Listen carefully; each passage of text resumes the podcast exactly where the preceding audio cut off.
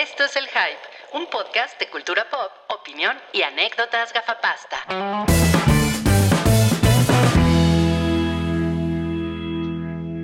Estamos en el hype, episodio 345.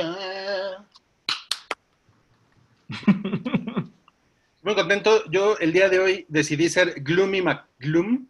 Ese va a ser mi nombre durante esta emisión, amigos. Y el día de hoy están Lesalch. Hola amigos, un gusto verlos otra semana. Y también está Toreto. ¿Se supone que yo soy Toreto? Ah, Sí. pues oigan, ¿cómo está? No, no, ¿cómo están, amigos? La familia lo es todo.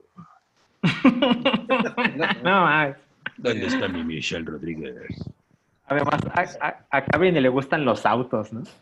Adem- o sea, comenzando por ahí. Me gustan Pero le autos. gusta, pero a Toreto sí le gusta. A Toreto sí. O sea, lo único que me gusta de Toreto es, es su morra. Es, ajá. Miguel. Miguel, ajá. Y también está con nosotros la Pantoja. Wow. Tra- traigo un amigo, ¿quieren verlo? ¿Sí? Por favor. Mira. ¿Pueden verlo? Ah.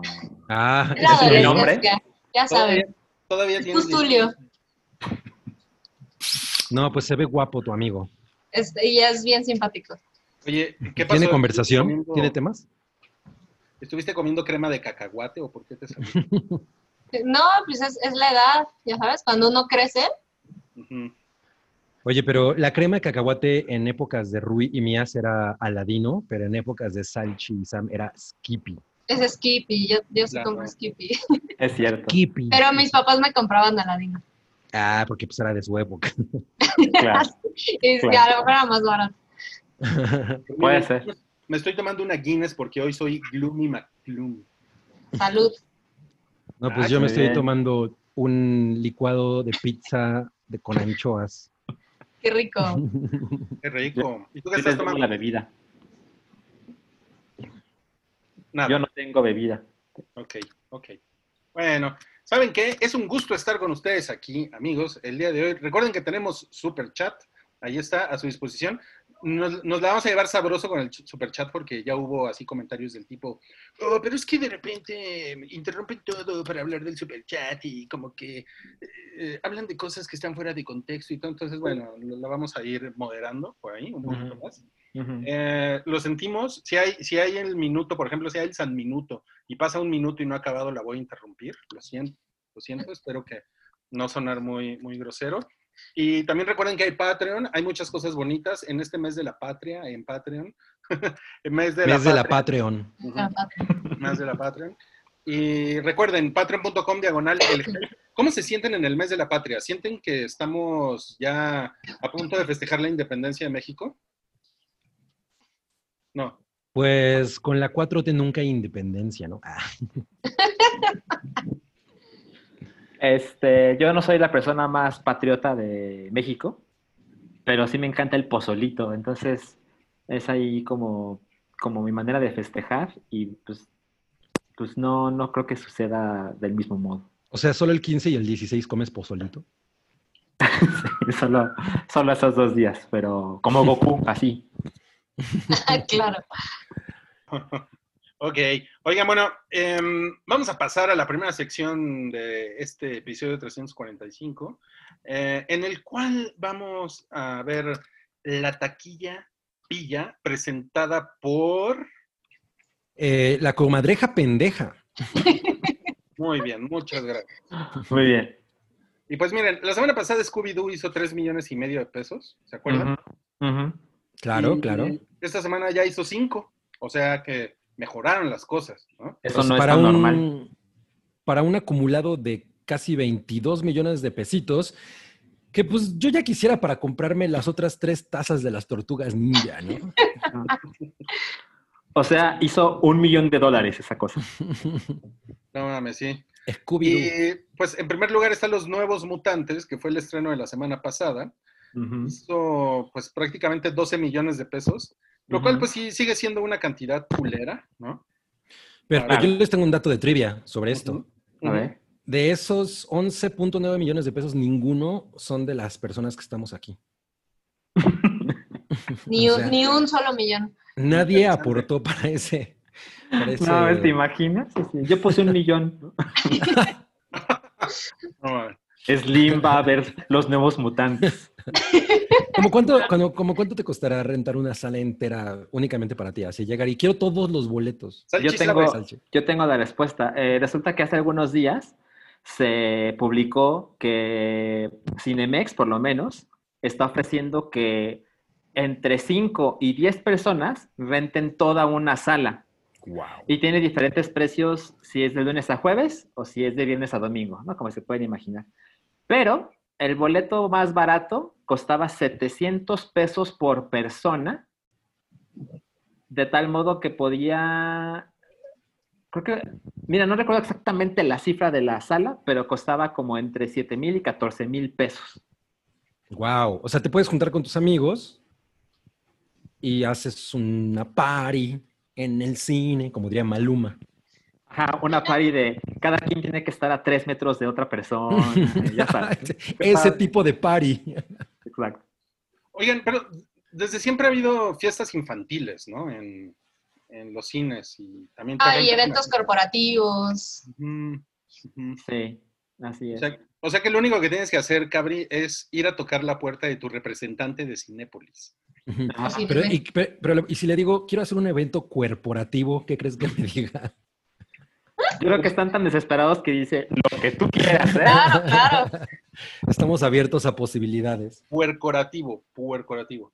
Oigan, em, bueno, gracias a Edgar, quien dice hoy me adelanto a Cloud, les dejo esta donación para recordarle a Cabri ver Succession.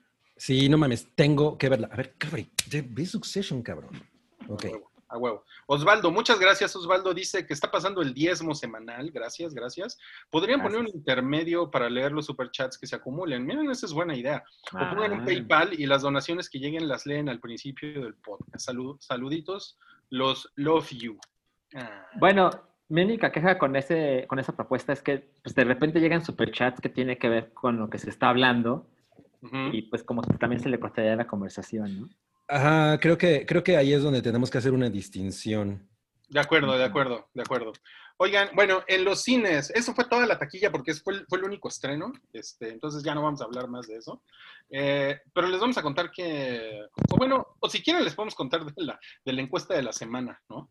Porque, Claro. híjole, la encuesta de la semana, ¿saben qué? Sí, miren, viene muy al caso, porque justamente trató sobre este asunto del estreno de los New Mutants, y era que si ustedes fueron a ver los New Mutants en el cine, y, y la respuesta que ganó fue It's a Trap, el 90%. Se hizo presente el, admiral, el admirante Akbar. Bueno, siempre, siempre sabemos que gana la respuesta estúpida, ¿no?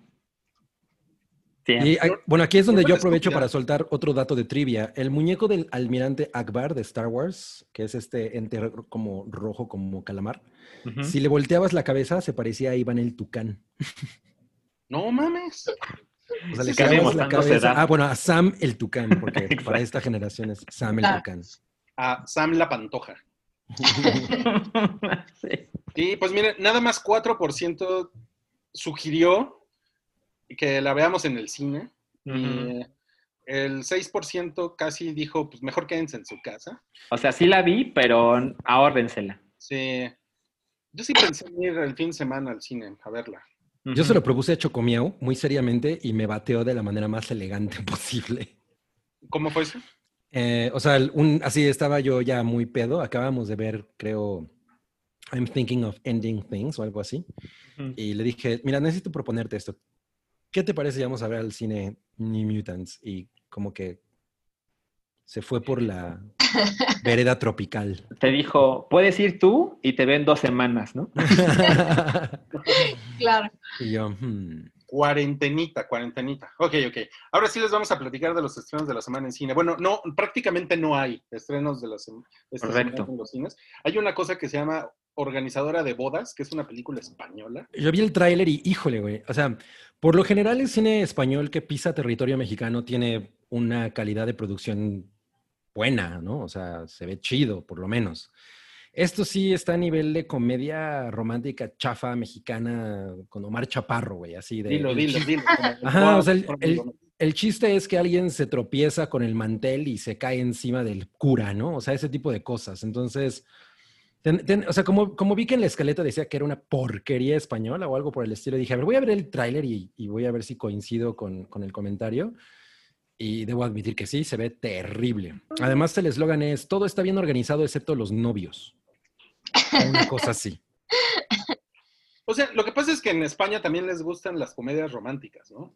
Pues a todo mundo, ¿no? Además, como hemos dicho, es un género fácil de producir, barato y pues tiene un público fiel. Pero, Pues sí, eh, porque en, en España te vas a echar unas, unas tapitas y un, y un vinito y después te metes a ver una comedia romántica. pues, Y la en México, la- pues unas tlayudas, ¿no? ¿En México qué? Unas unos taquitos. Pues aquí la crepa, ¿no? La crepa es como lo, el, el platillo de cine, así como más como elegante, por Ah, ponerlo de cine, alguna de manera. cine. Ajá, de cine. Elegante. Oye, pero bueno, como que la película va de que el, el novio eh, le dice, a- bueno, empieza a organizar la boda sin que la novia sepa.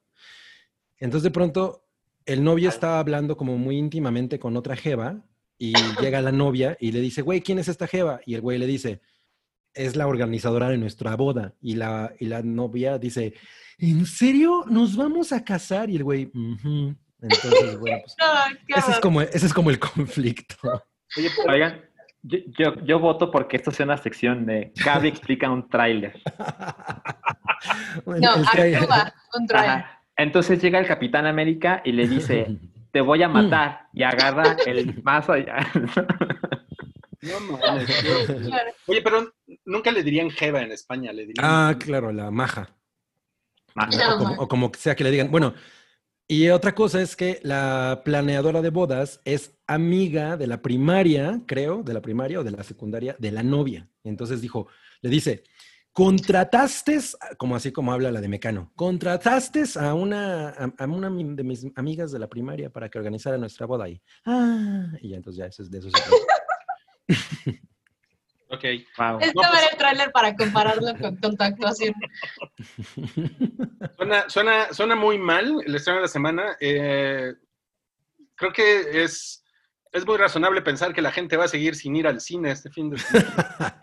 ¿Qué- ¿Y qué tal que, la, que hace como 39 millones de pesos en, o sea, Ay, no en mames. su primer fin Mira. de semana? Emoji Movie es número uno en Netflix, entonces México siempre sorprende. Sí, Wow. sí es cierto. ¿eh? ¿Les puedo decir algo? Una breve A anotación. ver, a ver, a ver. Miren, les explico rápidamente. Hace poco me enteré de esto de que puedes rentar una sala por cierto precio, ¿no? Y viendo en el internet, descubrimos, unos amigos y yo, que ese precio era por boleto, 700 pesos por persona. Y me puse a buscar más y lo confirmaban. Ahora estoy viendo ese artículo otra vez, que está en sataka.com. Ahorita pongo el link en, en- en el chat. Y dice que ya buscaron a Cinemex y Cinemex les dijo, sí son 700 pesos por sala. O sea que podemos ir ¿Por nosotros sala? cuatro y Ah. alguien más a ver Tenet por 700 pesos. Wow. O sea, por sala. Por sala. Por 700 sala. por sala. No Exacto. No, para nada.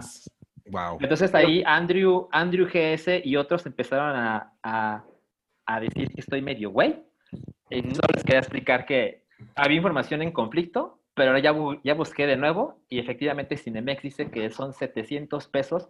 Bueno, desde 700 pesos por sala. Depende del día y la hora. No, pues sí suena interesante, ¿eh? Ajá.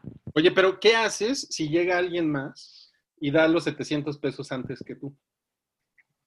No, pues es apartado, supongo. Pues sí, pues ya valiste madres. Ya valite madre. Ahora, como lo que les decía es, yo no creo que los cines estén haciendo mal las cosas. El problema siempre es como el camino a la sala y el regreso a tu casa, ¿no? Eso es, eso es lo que me parece que es más riesgoso. Claro, claro. Y pues miren, eh, con, como que con muy poca emoción, bombo y platillo, pues se anunció la preventa de Tenet, que Tenet se iba a estrenar o, ayer, ¿no? Ayer se iba a estrenar. Había conflicto entre que era hoy, 10 de septiembre, o mañana. Y al final no fue ni una ni otra. Ok, ok. Y pues miren nada más, entonces se va a estrenar el Día de la Independencia. No, pues qué mejor manera que festejar esto. ¿Es esto o ver los aviones esos que luego andan circulando en el cielo de la Ciudad de México? Y mira, Eh. le pusieron sin duda ida al, ida al cine obligada. Sin duda. Sin duda. Sin Al duda. fin, ojo Sí. aquí, oh my ojo. Este, ay. el, el embargo de Tenet eh, venció el primer minuto de hoy. Y no les diré mis opiniones de Tenet porque lo guardamos para cuando se vaya a estrenar la película, que es el 16 de septiembre. Ah. Ahora, este, yo no sé qué tan buena idea sea estrenar la película más esperada por muchos durante meses en un día festivo. ¿No? Pues todos los días de la pandemia son festivo. festivos, ¿no? Ya Sí, es como exacto. irrelevante, sí, ¿no? El, el que sea Ajá. día. Ayer No. estaba viendo, ayer Claro, había- claro. estaba viendo un video, un ensayo de Vox sobre la, lo relativo de- del tiempo en, en era- en la era Ah, de la lo vi. pandemia. Está chido, muy, muy poético, más Sí. poético de lo que hubiera esperado, pero lo dije, "Mm, creo que yo me siento exactamente igual. Pero, pero el chiste es que ahorita la gente, bueno, no la gente, pero muchas personas pues tienen ocupaciones entre semana, ¿no? Y si ahora todo mundo por ley tiene ese día libre, y seguramente van a decir, ah, pues vamos a ver Tenet, ¿no? Y pues no sé qué va a pasar con eso. Van a decir, tenemos, tenemos que ir a verte. Tenetmos, tenetmos. Hay que hacer un meme con Nolan, ¿no? Así. Tenetmos. No sé, no sé- no sé- no sé qué está haciendo Rui, pero está en todo menos en esto. No Sí, se mames. perdió el Es chiste. que como, como, como que se cayó el plato de las croquetas y hizo un gran ruido aquí. Ah, tu casa todo el tiempo parece que estás en actividad paranormal. Oye, bueno, y en, en Cinemex se van a empezar a poner los partidos de la NFL, como pues, prácticamente todos los años. Y la verdad es que también eso está de la verga. O sea, no sé, si a ustedes les gusta el fútbol americano y la NFL, es- este año no hubo pretemporada, no hubo partido del, del Salón de la Fama, no ha habido así como, no ha habido como nada de expectativa. Y la verdad es que es, es el inicio de temporada más desangelado que yo recuerdo. Pero ¿tú Sí. sientes que es por la pandemia o es por alguna otra razón? Mira, sí, es, por la pandemia, es porque no ha habido noticias. A lo mejor la este, gente dejó de amar el americano, uno no sabe.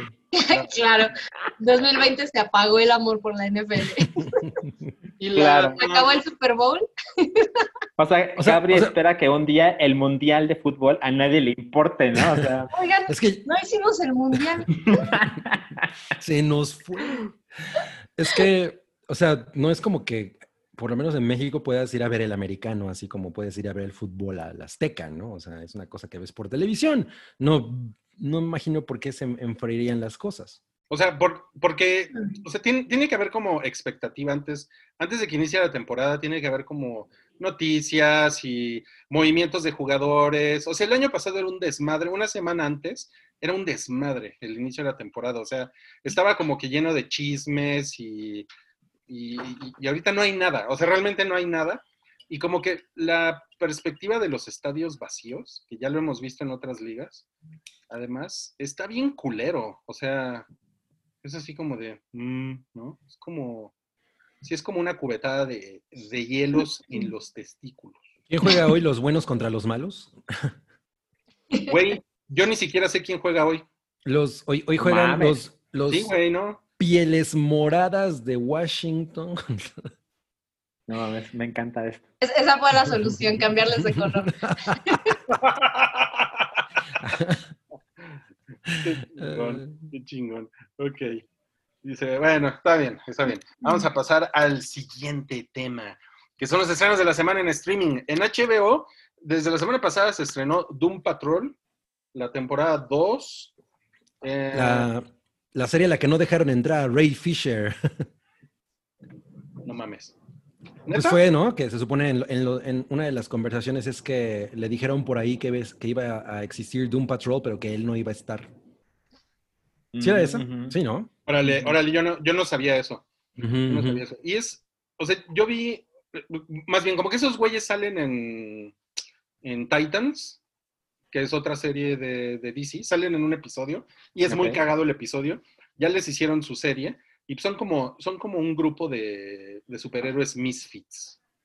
Y la verdad es que está muy cagado. O sea, sí, sí se les recomienda. Yo me acuerdo que Mario la recomendó. Mario la recomendó. Él es, él es fan de, de DC, entonces me imagino. No, que si Mario la estar bien. recomienda, véanla, véanla. Después se estrena en Netflix Las Crónicas del Taco. Creo que es la temporada 2. Sí, a mí la primera temporada me gustó mucho. Yo, entré a verla, dis- bueno, en- al cine, no, o sea, me puse a verla dispuesto a detestarla, eh, sobre todo porque a mí me encanta estar viendo reseñas de, de comida rápida en YouTube. Y, y la verdad es que me gustó mucho. Lo único que no me gusta es esta voz en off que le, que le ponen a los tacos, porque no porque me parezca una mala idea, pero porque siento que hubieran elegido actores y como que eligieron al compa que les cae bien y entonces es cualquier cabrón diciendo, yo soy el taco de pastor, tengo toda la actitud del mundo. Puta, es terrible. Wow. Mira, criticaría, pero así sonaba el taco de pastor. O no, o no. Entonces, hubiera preferido que hubieran agarrado actores de doblaje o algo para hacer eso, pero bueno, eh, eh, si estás dispuesto a soportar el cringe de eso, la verdad es que la serie tiene mucho, Ángel, me gustó mucho. Sí, igual. Están poniendo aquí que son las crónicas White Chickens del taco. Ah, un poco, ah, un poco, un poco. Ahí no, no, no, no tengo nada que decir en contra de eso. Sin embargo, eh, como que las historias, a diferencia de lo que pasa con Street Food, las historias aquí me parecieron mucho más completas. Sí, O sea, sí. Creo que sí están padres. El- el- lo de la Frida de los tacos de canasta me pareció maravilloso. Está precioso, sí. Ujú, Sí, sí ujú. le echaron más ganitas en, en ese sentido y trataron de, de alejarse un poco de como de lo mainstream, ¿no? O sea, de, en realidad no era como tan fácil que anticiparas de, ah, va a salir el puesto de tal, o sea, sí, sí le buscaron, sí le hicieron buena investigación. Sí, yo también lo creo y, y- y encontraron como una manera de darle mucho, mucho, pues ahora sí que carnita al taco. Ahora sí que carne. Bien ahí. No mames, no mames. Oigan, este Peter Obando eh, nos deja eh, aquí una aportación en el superchat y dice un saludo desde Costa Rica. Un abrazo a todos. Órale. Ay, Nos dejó unos colon, co- son Cristóbal Colones, o cómo son los de Costa Rica, colones o A ver, déjame ver. Moneda. crustáceos costarricenses. Se llama Colón Costarricense.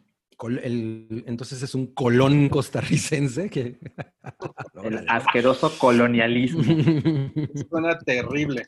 En, en Prime se estrena la quinta temporada de Fear the Walking Dead. Que, o sea, va un año atrasado. O sea, la, la sexta temporada de Fear the Walking Dead sale en Estados Unidos en octubre y aquí apenas van a estrenar la temporada 5. Bueno, ya ven, apenas vi Cobra Kai, que ya cuánto tiempo lleva. Mira, y ya, y ya pasó el tiempo, entonces supongo que no hay tanto pedo. Y Fear the Walking Dead es, o sea, ahorita le va mejor que a Walking Dead. Es como... ¿Ah, neta? Sí, sí, porque es como una serie más, este, como más ágil. Porque Mm. Walking Dead sí es así de ver a Daryl deprimido dos horas. ¿no? No, te digo que yo sí tuve, lo intenté una segunda vez y no, a la segunda temporada ya me harté. Y bueno, ¿Con Walking Dead o con...? Con? Walking Dead. No, la otra ni, ni la toqué, ni con una No, vara yo de Walking 40 Dead metros. sí, sí le aguanté hasta que ya no pude y no, Fear no pasé del primer episodio. ¿no pasaste el Madre. primer episodio? Pues te voy a decir algo, la segunda temporada está bastante bien, ¿eh? Recuerdo que lo habías dicho, pero hay, hay tanto por ver y vivir que no estoy segura de, Claro, claro. de darle oportunidad. No, en eso no te voy a juzgar ni un segundo, Panto. Qué bonitas Pantojita. palabras para la pandemia. Hay mucho que vivir y ver. La Sí. pantoja de la pandemia. Ah, ok, este, mm, vamos a pasar a los comentarios de The Boys, que se La voz. estrenó, La Voz, se estrenó la segunda temporada. En, Pues Gwen en- Stefani se ve muy guapa en la voz. Sí. Y bueno, la vimos Sam, Cabri y yo, porque Salchi, ah, yo no veo ese tipo de cosas. Nunca he dicho eso. Charlie Kaufman. Nunca he dicho eso. Ah, sí me gustan los superhéroes, pero no, no le he entrado a The Boys. Yo solo veo a. Burgos y a Charlie Kaufman. La primera temporada de The Boys te gustaría mucho, Solchi. Ah, sí. Bueno, que cuando, cuando estaban hablando de ella, fue como, ay, voy a hacer tiempo para ver la temporada 1 y ver la 2 con mis amigos. Y pues ya les quedé mal. Estás a tiempo, van tres episodios nomás. Como cierto, diría es cierto. Como diría Pablo Milanés, porque el tiempo, el implacable, el que pasó, siempre una duda triste nos dejó. una, una huella triste nos dejó. Ajá. Bien, bien. Una duda. Casi, casi. Casi, casi. Bueno, no te ¿quieren hubieras que- corregido, nunca lo hubiéramos notado. Sí, claro. Exacto. Alguien en el chat. Ah, sí. Alien, el chat. Alguien en el A ver. ¿qué tal está The Voice? Pues que empiece Sam, porque ella siempre tiene una opinión muy positiva. Ay, muchas gracias. Em, está, está muy buena.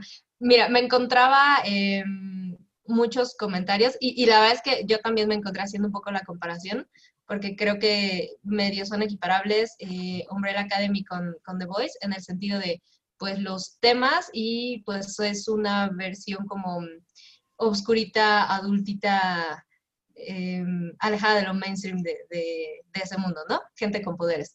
Eh, la verdad es que si tuviera que, compararlas, que, que aunque no, creo que es una mucho mejor serie de, de Voice. Pero me pasó eh, que, por ejemplo, Umbrella Academy es una cosa que se va, es súper divertida, es muy entretenida, se va como mantequilla. The Voice, no, no sé si alguien le ha pasado, pero llega a ser densa a nivel eh, medio cansadita. O sea, que es muy entretenida y, los tres episodios me los eché de, en un solo día, que, que son los tres primeros que, que están arriba y me parece que cada viernes van a estar estrenando los nuevos. Este, es, es bastante densa, o sea, los personajes y las situaciones son, son bastante, son culeronas, los personajes son, no, no hay nada como realmente rescatable eh, y no es divertido, por ejemplo, como de Umbrella Academy, ¿no? Que, que igual los personajes son medio pendejones y, y, y con como ese estereotipo del héroe pues completamente alejados, pero es mucho más divertida. Esta, la verdad es que creo que el ritmo y, y el, eh, como el mood es idéntico a la primera, o sea, es que no vi, no vi variaciones. Pero sí hay mucha evolución de, de los personajes. Eh, había personajes, digo, para no tratar como decir mucho spoiler ni nada, pero eh, uno de los protagonistas, por ejemplo, es un personaje que me, me molestaba mucho en, el primer, eh, en la primera temporada, eh, el, el güerillo. Eh, es, ¿Homelander? ¿Eh? ¿Homelander o cuál güerillo? No, no, no, no, no, el chavo. Ah, el, ah, el, No me acuerdo. ajá, El Este, chavo. el, el chavo. a em, Chespirito en The Voice, no mames, qué chingón. es una serie muy compleja, Salchi. Todo, todo, todo, todo, todo. Ah, Es, es un personaje que, digo, para tomarlo como ejemplo, en la primera temporada me, me desesperaba mucho. Funciona bien eh, lo, lo que hacía y, y- y las trabas que ponía para, para la trama, pero era, era cansado. Y evoluciona muy bien hacia esta segunda temporada eh, y me parece mucho mejor escrita. Va, digo, son tres episodios, va, va rápido. Mm, sí me pareció un poco, digo, lo, lo que falte por ver, pero me parece un poco que en cuanto a la, a la continuidad de la historia, que, que nos quedamos en, en- en la primera, no he sentido que haya como tantísimo que contar. O sea, no sentí que, que esté como avanzando, sin embargo, es, es- es bien entretenido verla. O sea, lo- los comportamientos de los personajes y, y hacia dónde va y, y la atención a la que te meten en, en qué es lo que va a suceder, porque, o sea, los personajes que son malos, por poder así, son muy malos, ¿no? Entonces, e- eso genera una tensión bastante interesante de ver, pero sí sentí que como que en historia dije, bueno, ok, seguro va a avanzar, pero ¿qué estoy viendo? ¿Sabes? ¿Hacia dónde vamos? Pero, pero está, soy muy fan, está, la, la, la disfruto muchísimo. Lo que pasa es que la, la- la primera temporada sí es como muy así, ¿no? Es muy tajante cómo termina. Sí. Y, y a- y aquí como que, como que esta temporada a lo mejor, eh, o sea, sí es una continuación directa de los acontecimientos de la, del final de la primera temporada, pero a lo mejor tarda un poquito en arrancar, ¿no? A lo Eso, es que- pienso. Sí, o sea, no, no veo como la línea continua de la historia que, que esté uniendo todo, pero no me molesta. Sí, sí, sí, sí. Yo Y- sentí que. Ah, ya ibas a decir algo, perdón. No, no, no, dale. No, yo, yo, el primer episodio de esta nueva temporada, de- he visto nada más tres, creo que son los únicos que han subido. tres. Sí. Eh, el primer episodio me gustó muchísimo y el segundo y el tercero como que cayeron a mi gusto.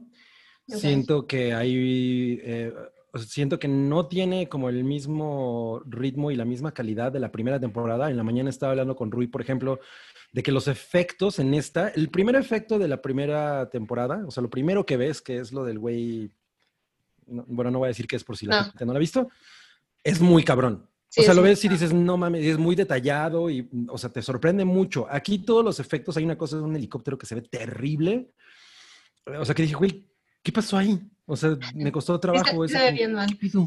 ¿No? Y hay otras, otros dos momentos en los que pasan cosas similares que parece que quisieron resolver de la manera más eh, barata posible. No sé si hay un tema ahí de, de tiempo, me decía Rui, a lo mejor para la cuarentena, no sé. Pero de entrada eso, siento que hay una- un gran brinco entre la temporada pasada que me parece maravillosa y esta que pues va- llevan, van tres episodios, no puedo juzgarla, pero por lo menos el primero me gustó mucho, los otros dos medio, medio se perdieron. Eh, a, a mí, por ejemplo, Homelander es un personaje que me encanta y, y a- y Ah, afortunadamente aquí sigue in- intacto, sigue siendo un personaje muy interesante porque en, dentro de su, eh, ¿cómo se llama? De su soberbia y todo esto, también hay una, hay una parte en la que tiene vulnerabilidades y, o sea, está, eso está chido, eso no deja de estar interesante, pero aquí siento que hay algunas cosas que no, que no me tienen fascinado como me tenía la, la temporada anterior. Hay una cosa también ahí con un cachalote que me pareció también terrible. Yo lo odié. No, ay, no, detesté eso, no tiene sentido. Y, ajá, y entonces... Pero lo, lo odiaste porque pobre cachalote. es que Sí, por eso y, y- y- no, no sé, me pareció que rompe con el momento sin, sin, Es, sin esa aportar secuencia... lo, lo que querían, porque pasa algo similar en la primera y no, definitivamente no se logra como en la primera. Sí, entonces eso es lo que para mí, eh, mm, pues si no ha sido un desencanto, por lo menos estoy como diciendo que, a ver, van tres episodios, tienen que recuperar mi fe, ¿no? Porque Mm. la primera temporada es perfecta. Lo, ma- lo más, lo más cabrón, yo creo, de, de The Voice es Homelander, o sea, el personaje de Homelander. Para, para los que no sepan, Homelander, que además pues, es un gran nombre, ¿no? Porque es como un nombre Sí. que viene del Homeland Security, de los terroristas, del, del 9-11, y es, un, es una versión de Superman, eh, como combinado con el Capitán Con América. Capitán América. ¿no? En su traje, en la capa, como en los, en los eh, símbolos que trae y todo. Y, y es un, la verdad es que es un, es un güey que lleva la idea de Superman a un, como que a unos rincones muy pinches perversos, que sí, o sea, que es terrorífico. A mí es uno de los personajes en series que más terror me ha dado. O sea, es un, Está muy cabrón. está muy cabrón, porque el güey dices, no mames, un güey con ese poder, pero eh, inteligencia emocional menos Men- cuatro. ajá.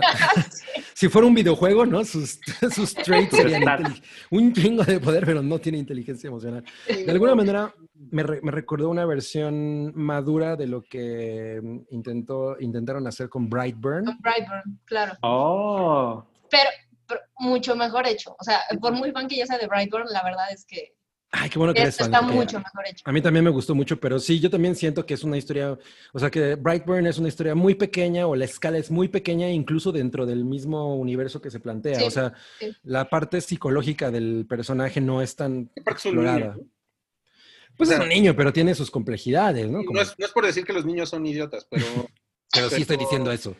O sea, pero pero- aquí, por ejemplo, está- Le voy a decir como el taco al pastor, sí estoy diciendo eso, güey. pero aquí, por ejemplo, el personaje de Homelander es un güey que forma parte de una corporación, es un influencer, es un superhéroe, es, un, este, es una celebridad que sale en las noticias, tiene línea de juguetes, de ropa, o sea, es una cosa realmente así macro, es muy cabrón. Y yo, y yo creo que el, el éxito de The Voice, la verdad, yo creo que depende de que puedan controlar a este personaje, porque, o sea, si este personaje no tiene, es como Superman, si no tiene un, un antagonista chingón, y si no tiene situaciones que lo metan en pedos, es aburrido. ¿no? Sí. Exacto, claro. exacto. Ese es el gran problema de Superman. Sí, pero este güey lo han sabido manejar de una manera que es, puta, millones de veces más interesante que Superman. Y bueno, eh, Claro. Al- el regreso de Carl Urban, que... ugh, Carl Urban. Eh, bueno, pero el regreso de ese güey está... El regreso de ese güey, em, ay, no sé, no, tampoco me encantó. ¿No? Mira, Es que él lo, está- él lo hace muy chido y todo, pero no Sí. siento, o sea, no sé, no sé, no sé. Hay Es una que- parte. Ajá. Perdón, termina, termina. No, no, no, nada, no, nada, tú dime. Perdón, ¿eh? Entiendo, no, no, no. Eh, Entiendo un poco lo que dicen. A mí me pasó un poco, y, aparentemente creo que más fui yo, en la primera temporada sí llegó un momento, o sea, al principio, agarra muy bien como de la, de la mitad en, adelante, pero el personaje de Homelander sí me empezó a preocupar, em, como esa versión caricaturizada que dije, híjole, creo que ese güey nada más es como muy, muy malo, a ver si no cae en, en- en algo como, como bastante caricaturizado, ¿no? Ajá. Ajá. Agarró mucha fuerza. Entonces, algo que yo he estado disfrutando de, de esta, independientemente de, de muchos temas que, que puedo ver, es que sí creo que, que se construyen mejor los personajes. Por eso hablaba también de- del, del güero, ¿cómo se llama? Eh, que, que también ya dejan como esa parte de lo que los mueve de, de la primera historia ahora, e independientemente de los, de los temas que pueda haber de guion o si la historia se compara o no con la primera, me parece mucho, muy disfrutable lo bien que se van armando todos los personajes, porque vamos conociendo un poco más también. O sea, en la primera conocemos pues la- las versiones alternas de la Liga de la Justicia y quién es quién y se parece a tal y, medio los conoces, pero también tú como espectador y la gente que está ahí conociendo es, pues algo esconde, pero no sé qué es, ¿no? Entonces, el hecho de que ya ahorita estemos viendo cómo son como persona y, y que a lo mejor todos tienen como sentimientos encontrados a dónde pertenecen y todo, creo que es lo que me está pareciendo mucho más disfrutable de esta y pues, ojalá se sigan por ahí, ¿no? Creo que podría perdonar muchos otros temas si los personajes eh, siguen siendo así de, de sólidos y la interacción de ellos para mí es suficiente para seguirla viendo, aunque caiga en todo lo demás. Sí, como que la, la acción es lo, es lo que menos importa, ¿no? La verdad, sí. No, en eso estoy muy, muy de acuerdo. Pero ya aburrimos a Salchi. Pues sí. Ya se, No, quedó, no, no, ya no. hasta se quedó así. Yo ya les iba a decir un spoiler. No, está muy fresco. No lo haga. No mames, ve lo que dice Santiago, que si Homelander es como Luisito comunica con poderes. No mames, imagínate si- si Luisito comunica tuviera los poderes de Superman. No mames. No, bueno. Me, yo me mudo de planeta. Es que eso Es que sería como el memo aponte con poderes, ¿no? no mames. Ah, sí. Peor. Es que, justo- es que ese es el dilema. O sea, de verdad, no, la, la broma no está tan alejada de lo que ves en la serie. Eso es lo que está cabrón. Es, sí, está muy cañón. No mames. Alex Wow. Sintek con, con los poderes de Superman, imagínense. Acosando a. Yo ya estaría sí. madreado. Dentro de todas las versiones que hemos visto de reinterpretaciones de, de superhéroes y ahora es ma- malo, bueno, ahora tiene profundidad, etcétera. O sea, creo que esto sí tiene mérito propio por fusionar, eh, no al nivel Nolan, sino realmente fusionar el tema con cómo se viviría en el mundo real y, meter al mundo corporativo de por medio y lo, lo viles que pueden ser las corporaciones eh, y disfrazar. La verdad es que es como una pantalla, bueno, todos son superhéroes, supervillanos y, que por cierto hacen con mucho comentario con el, con el término supervillano en, la segunda temporada y es ahí el comentario, pero es, la realidad es que esa maldad existe en el mundo y puede venir en forma de una compañía que tiene esas prácticas. O sea, es, eso es lo más verosímil de la serie y es como lo más aterrador de, de toda la historia. Miren, nos, nos pusieron en el chat que The Deep es Memo Aponte con poderes. Sí, puede ser. ¿Eh? Más bien, eso está cabrón. Qué cosa más cabrona. Además, mira, Salchi, hablan mucho del Me Too, entonces creo que te va a interesar, porque yo sé que es un tema que, que te gusta. El Me Too. Que te gusta No, así pues sí. una botellita de vino y discutir del Me Too. claro, ¿no? Porque todo el mundo quiere ver superhéroes y hablar del Me Too. Exacto. Ah, sí, sí, sí le voy a entrar. ¿Qué, qué, ¿Cuántos episodios va a tener la temporada 2? Pues creo que 10. Sí, yo imagino que igual. Menos. ¿Neta? Ok, ok. Oigan, en el superchat, Néstor Adán Arzat, Arzate dice que deja un dinerito para la chevechita de Salchi. Ay, no mames, qué detalle, gracias. ¿De cuál tomas, Salchi? Eh, Victoria, o León, o Pacífico. Ok, ok, no, pues varias.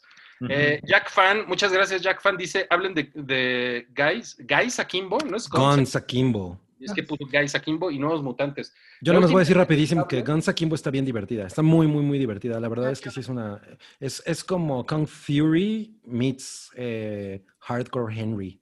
Está Ya, bien chida. Órale. No se diga más. Bueno, y dice Jack Fan, la última está aceptable, no es tan mala. Yo fui al VIP, al VIP de Coapa y era el único. Wow. Mira nada más, mira nada más. Y Blas Chacón, ahí les van 50 pesitos para el OnlyFans de, de Fegalbao. Mentira, Uy, Fegal, wow. mentira. Ya vieron Away, postdata se me hizo una chingadera. Yo no la he ¿Cuál es. Away? ¿Sí? No sé, pero... Vi Castaway. Hace unos añitos. Sí, la película de FedEx. Away Es Movie. UPS, ¿no? ¿Eh? Es UPS. Oigan, en el, No en el- para el siguiente tema, Toby se equivocó en la escaleta y puso, el padrino 3 recibirá respiración total. Lo noté. Yo quería preguntar. Es restauración. No, y además puso mal el link. ¿El link? Sí, mira, dale clic. No. a lo mejor es una manera graciosilla de decir lo que va a pasar con el Padrino 3, ¿no? Porque pues la van a restaurar y además la, van, a revivir. Ah, retitular. Away Ajá. es la serie de Hilary Swank, la del espacio. Ah. Ah, no, no lo he visto. Hilary Swank en el espacio. Yo no, yo la Así se es que no. yo no la, no la tengo en el radar, pero voy a ver qué pedo. Bueno, Yo ¿les, vi el interesa, tráiler en Tantas el- cosas. ¿eh? les interesa algo del padrino 3? Es una cosa Ah. rara porque pues es una película considerada el gran tropiezo de esa trilogía. Sí. Y yo les he contado la historia de que cuando salió yo quería ir a ver Predator 2, ¿no? Y me fui a ver Predator 2 y no, no vi esa. Pero bueno, eh, el punto es que Coppola pues dice que la va a reeditar, que la va a restaurar, ¿no? Y además le va a cambiar el título. O sea, eso, ¿qué pedo? Le va a Sí. poner The Godfather, Coda, The Death of Michael Corleone. Suerte al güey que, al güey de la marquesina que tenga que poner eso. sí. Además. Y pues él como que ya creo, o sea, ya tiene el inicio y el fin, reacomodó escenas, tomas, le cambió la música. O sea, en realidad lo que nos está diciendo es que nos va a aplicar un Zack Snyder. Ajá, es el Sí. Release de Coppola Scott. El Coppola, Ajá. Coppola Scott. Ahora, Y- la película está pensada, digo, a lo mejor se modifica, pero está pensada en estrenarse en cines en diciembre. Así que buena No, suerte bueno, con Buena eso. suerte con eso. Coppola ya ha hecho cosas así, por ejemplo, hizo el Redux de Apocalypse Now, que a mí no me molesta, pero entiendo que es una película mucho más pesada que la versión que del- de, los cines. Sí, es mucho más pesada. Tiene como una hora más de película. Ajá, sí, y no necesariamente son cosas tan chingonas, ¿no? Entonces, no, no, no digo, puta, sí, güey, si va a hacer esto Coppola, claro que estoy ahí. Probablemente la voy a ver porque pues el padrino. Una pero no- curiosidad. Pero, pero si fuera Charlie Kaufman, ahí estarías. Qué bárbaro. ser, Si ser. fuera Cindy la Regia, ahí estarías. Obvio. La Siempre, todo regresa a- Cindy la regia. Sí. Eso Oigan. estaría chingón, como darle una película a un director chingón a ver qué queda, ¿no? Así como. Eso estaría increíble. Ajá. ajá. Eh, Para reality de Netflix. Ándale, sí. sí. Deja de ser tan misógino, Salchi. ¿Qué? Guay. Porque Cindy la Regia es de una mujer, respeta. Ah, Respeta las cosas que hacen las mujeres. No, me- decía de Sofía Coppola.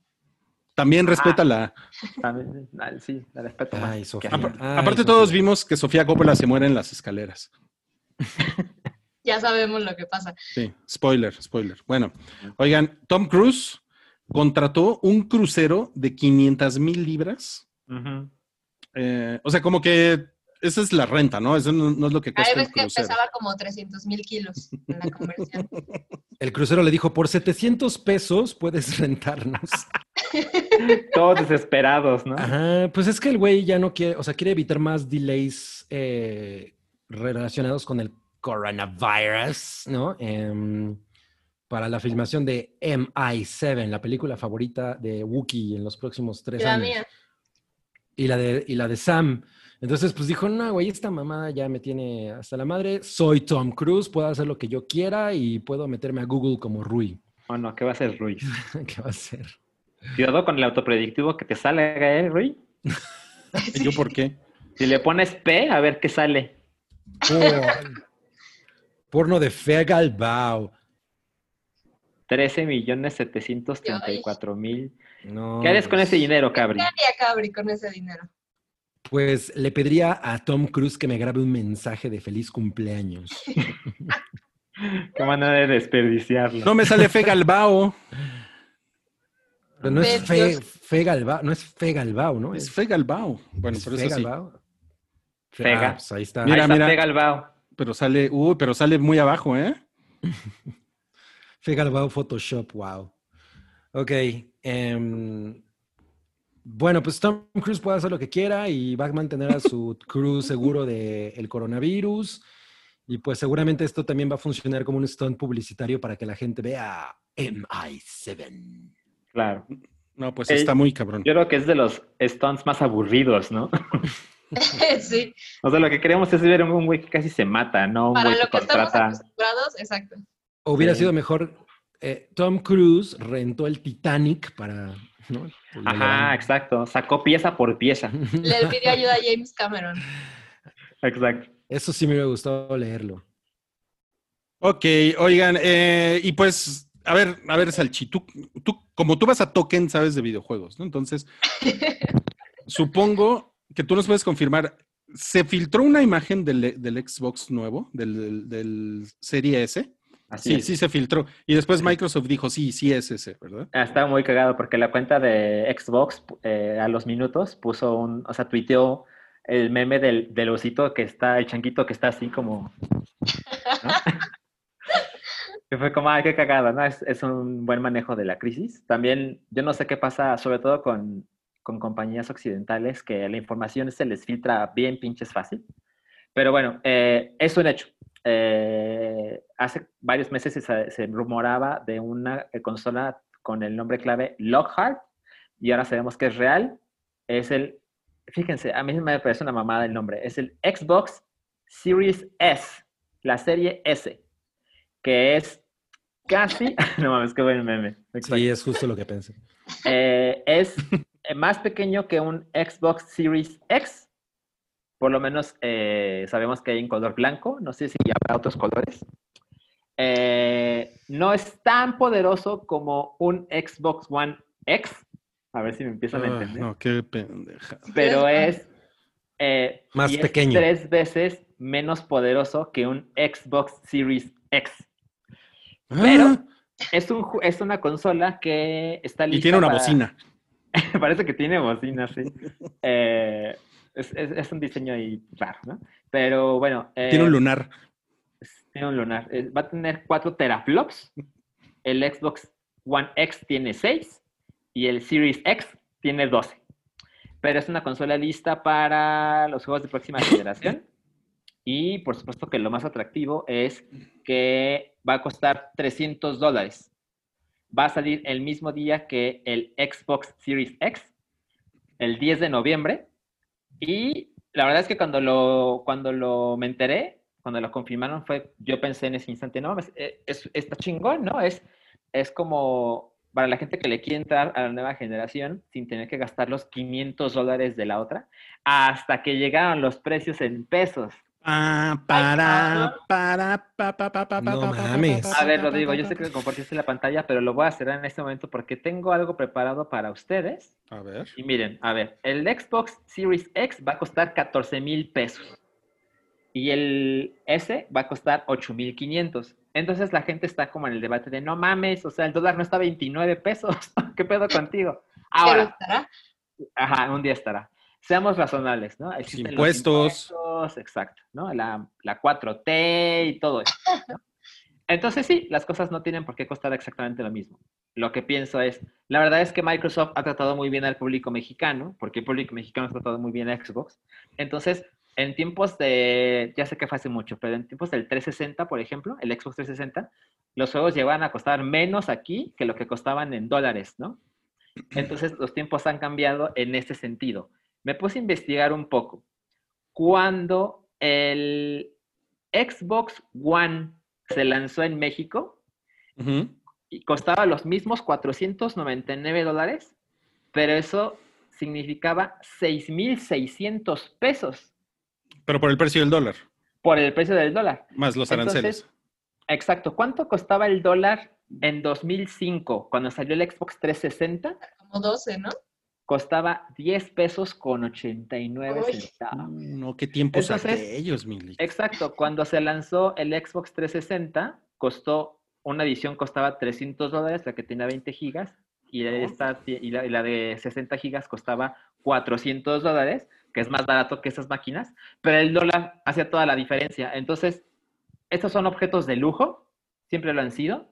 El dólar se ha duplicado prácticamente de entre el 360 y el Xbox Series X, y los precios pues lo tienen que reflejar en pesos. O sea, lo que estás diciendo es que el precio del dólar depende del Xbox. No pusiste atención, Rodrigo. Oye, Ajá, pero yo creo que este se llama así para que digas, prende el Xbox ese, ¿no? Un exitazo entre Otra los vez cholos. El taco de pastor. No mames, qué mala, qué mala conclusión. No, mames. Estás No, muy yo increíble, no- yo, no sé, yo, yo no entiendo eh, completamente. Sé, sé- sé que es muy distinto el. A pesar de que, de que insistimos en que no, la verdad es que es muy distinto el público que va a comprar, o sea, que está esperando el Xbox contra el que está esperando el Play, ¿no? Eh, y, y Sony, la verdad es que no. O sea, a pesar de que sí, sí manejan el tema de consolas eh, como de más bajo nivel, ¿no? No, no gastes tanto, pero ten, ten la consola última generación. Ajá. Eh, yo no entiendo completamente el, el marketing de sacar como estas dos, o sea, ya sé, tiene que ver con el precio aquí, pero la diferencia no es tan alta, o sea, definitivamente no es tan caro como, como un PlayStation. Em, ay, no sé, ah, seguro sí, porque es su chamba, pero sí me quedé pensando que no es, no mermas un poco tus ventas de una consola que tampoco va a ser tan cara en vez de empujar a que todos compren la versión X contra la S. Mira, eso es lo que yo puedo decir en este momento. Cuando salió el Xbox 360 con 20 gigas y el de 60 gigas, hubo mucha gente que decía, un momento, no me estás dando tantas cosas extra por 100 dólares, ¿no? Eh, pero en este caso, la diferencia no son 100 dólares, son 200 dólares. Ah, sí, Una cuesta 200. 300 y la otra cuesta 500. Eh, me parece que en momentos como el actual, donde todo el mundo está teniendo problemas con el dinero, hay gente que dice, no, pues sí, le, sí me puedo dar mi gustito, porque ya no va a costar ni 400 ni 500 dólares, sino que va a costar solo 300, ¿no? Una cosa Ah, más sí. es que eh, el día de hoy, desde que salió el Nintendo Switch, cuesta 300 dólares. Evidentemente hay gente que se la pasa pendejeando de no mames, es una pinche tablet y cuesta 300 dólares, ¿no? Bueno, pues esta máquina, que evidentemente es más poderosa. Es eh, una bocina. Cuesta, cuesta- es una bocina. Va a sonar perrón, ¿no? Este, cuesta lo mismo y para mucha gente eso será razón suficiente. Ahora, por supuesto, cuando te empiezas a meter en, los, en las partes más oscuras del internet, empiezan a salir los trolls y, pues están los memes como el de, el de Drake, de así de lanzar una consola sin juegos o lanzar dos consolas sin juegos, ¿no? Eh, está cagado, porque algo que está pasando con el Xbox es que yo soy de ellos, no me parece que tenga la mejor oferta en este momento, pero tiene Game Pass.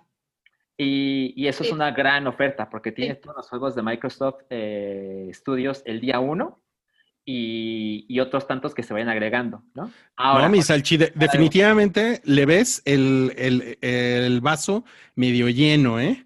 A la situación. No, no, no, para nada. Solo trato de ser como muy, muy factual. Otra cosa, esta consola de 300 dólares es solo para juegos digitales. Ah. No le puedes meter un disco. No tiene cómo meterle un disco. Órale, no, No, le puedo no. hacer mi, mi CD de Gloria Trevi de, de cientas canciones. Ajá, como que se empieza ahí a notar la diferencia de mercado, ¿no? Por ejemplo, eh, a Sí. lo mejor hay gente que dice, yo quiero, yo quiero ver mis Blu-rays, ¿no? Y lo quiero ver en mi consola de videojuegos porque es lo más práctico. Ah, pues no te compres la digital. Habrá gente que dice, yo nunca compro juego, yo nunca compro discos porque, pues, no, me los Sí, compro en físicos. digital y ya. Pues ahí hay una opción para ahorrar un poco de dinero. Eh, también la verdad es que Microsoft tiene mejores ofertas digitales que Sony en el PlayStation. Ese es un tema, sí, sí. Por ejemplo, PlayStation te cobra en dólares, ¿no? La tienda está en dólares. Y no mames, o sea, te compras un juego de 60 dólares el día uno y te vas a gastar una pinche un fortuna. Y si te gastas, te esperas unos meses, te puedes encontrar descuentos en el disco. Entonces, hay cosas, hay muchas cosas. Es, es difícil comprar una consola. O sea, cada vez te parece más a comprar un refri, ¿no? Es como, ok, ¿cuál? ¿No? o sea, O sea, es- pero el, este Xbox, tú le puedes meter como tu tortita y tus refresquitos y... ¿O cómo? ¿Por qué se parece más a un refri? No, cabrón. Caben Bueno, yo- las coquitas de 200 mililitros nomás. sí. O sea, yo siempre... Más. Nicole. Güey, te lo explicaron poca madre sin, salir, sin salirse de tu chiste pendejo. Ah, exacto. Eh, la mejor manera, siento yo, de comprar una de estas máquinas es, ¿qué quieres jugar? ¿No? Sí. Y si tú quieres jugar eh, Zelda y demás, pues no hay de otra, hay una opción. Y si quieres, te da igual. porque Gears of War.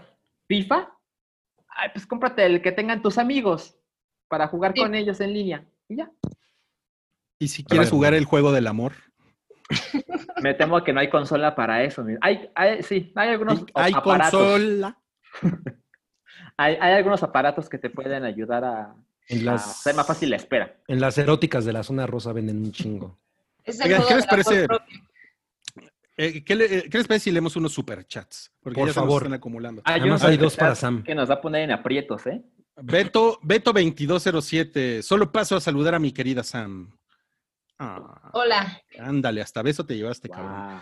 César Vergara, esa Sam está bien guapa. Ay, muchas gracias. ándale. Ay, Daniel Torres, gracias Daniel, tú sí que te viste guapo con esto. Y dice, nomás porque está Sam, ser de luz.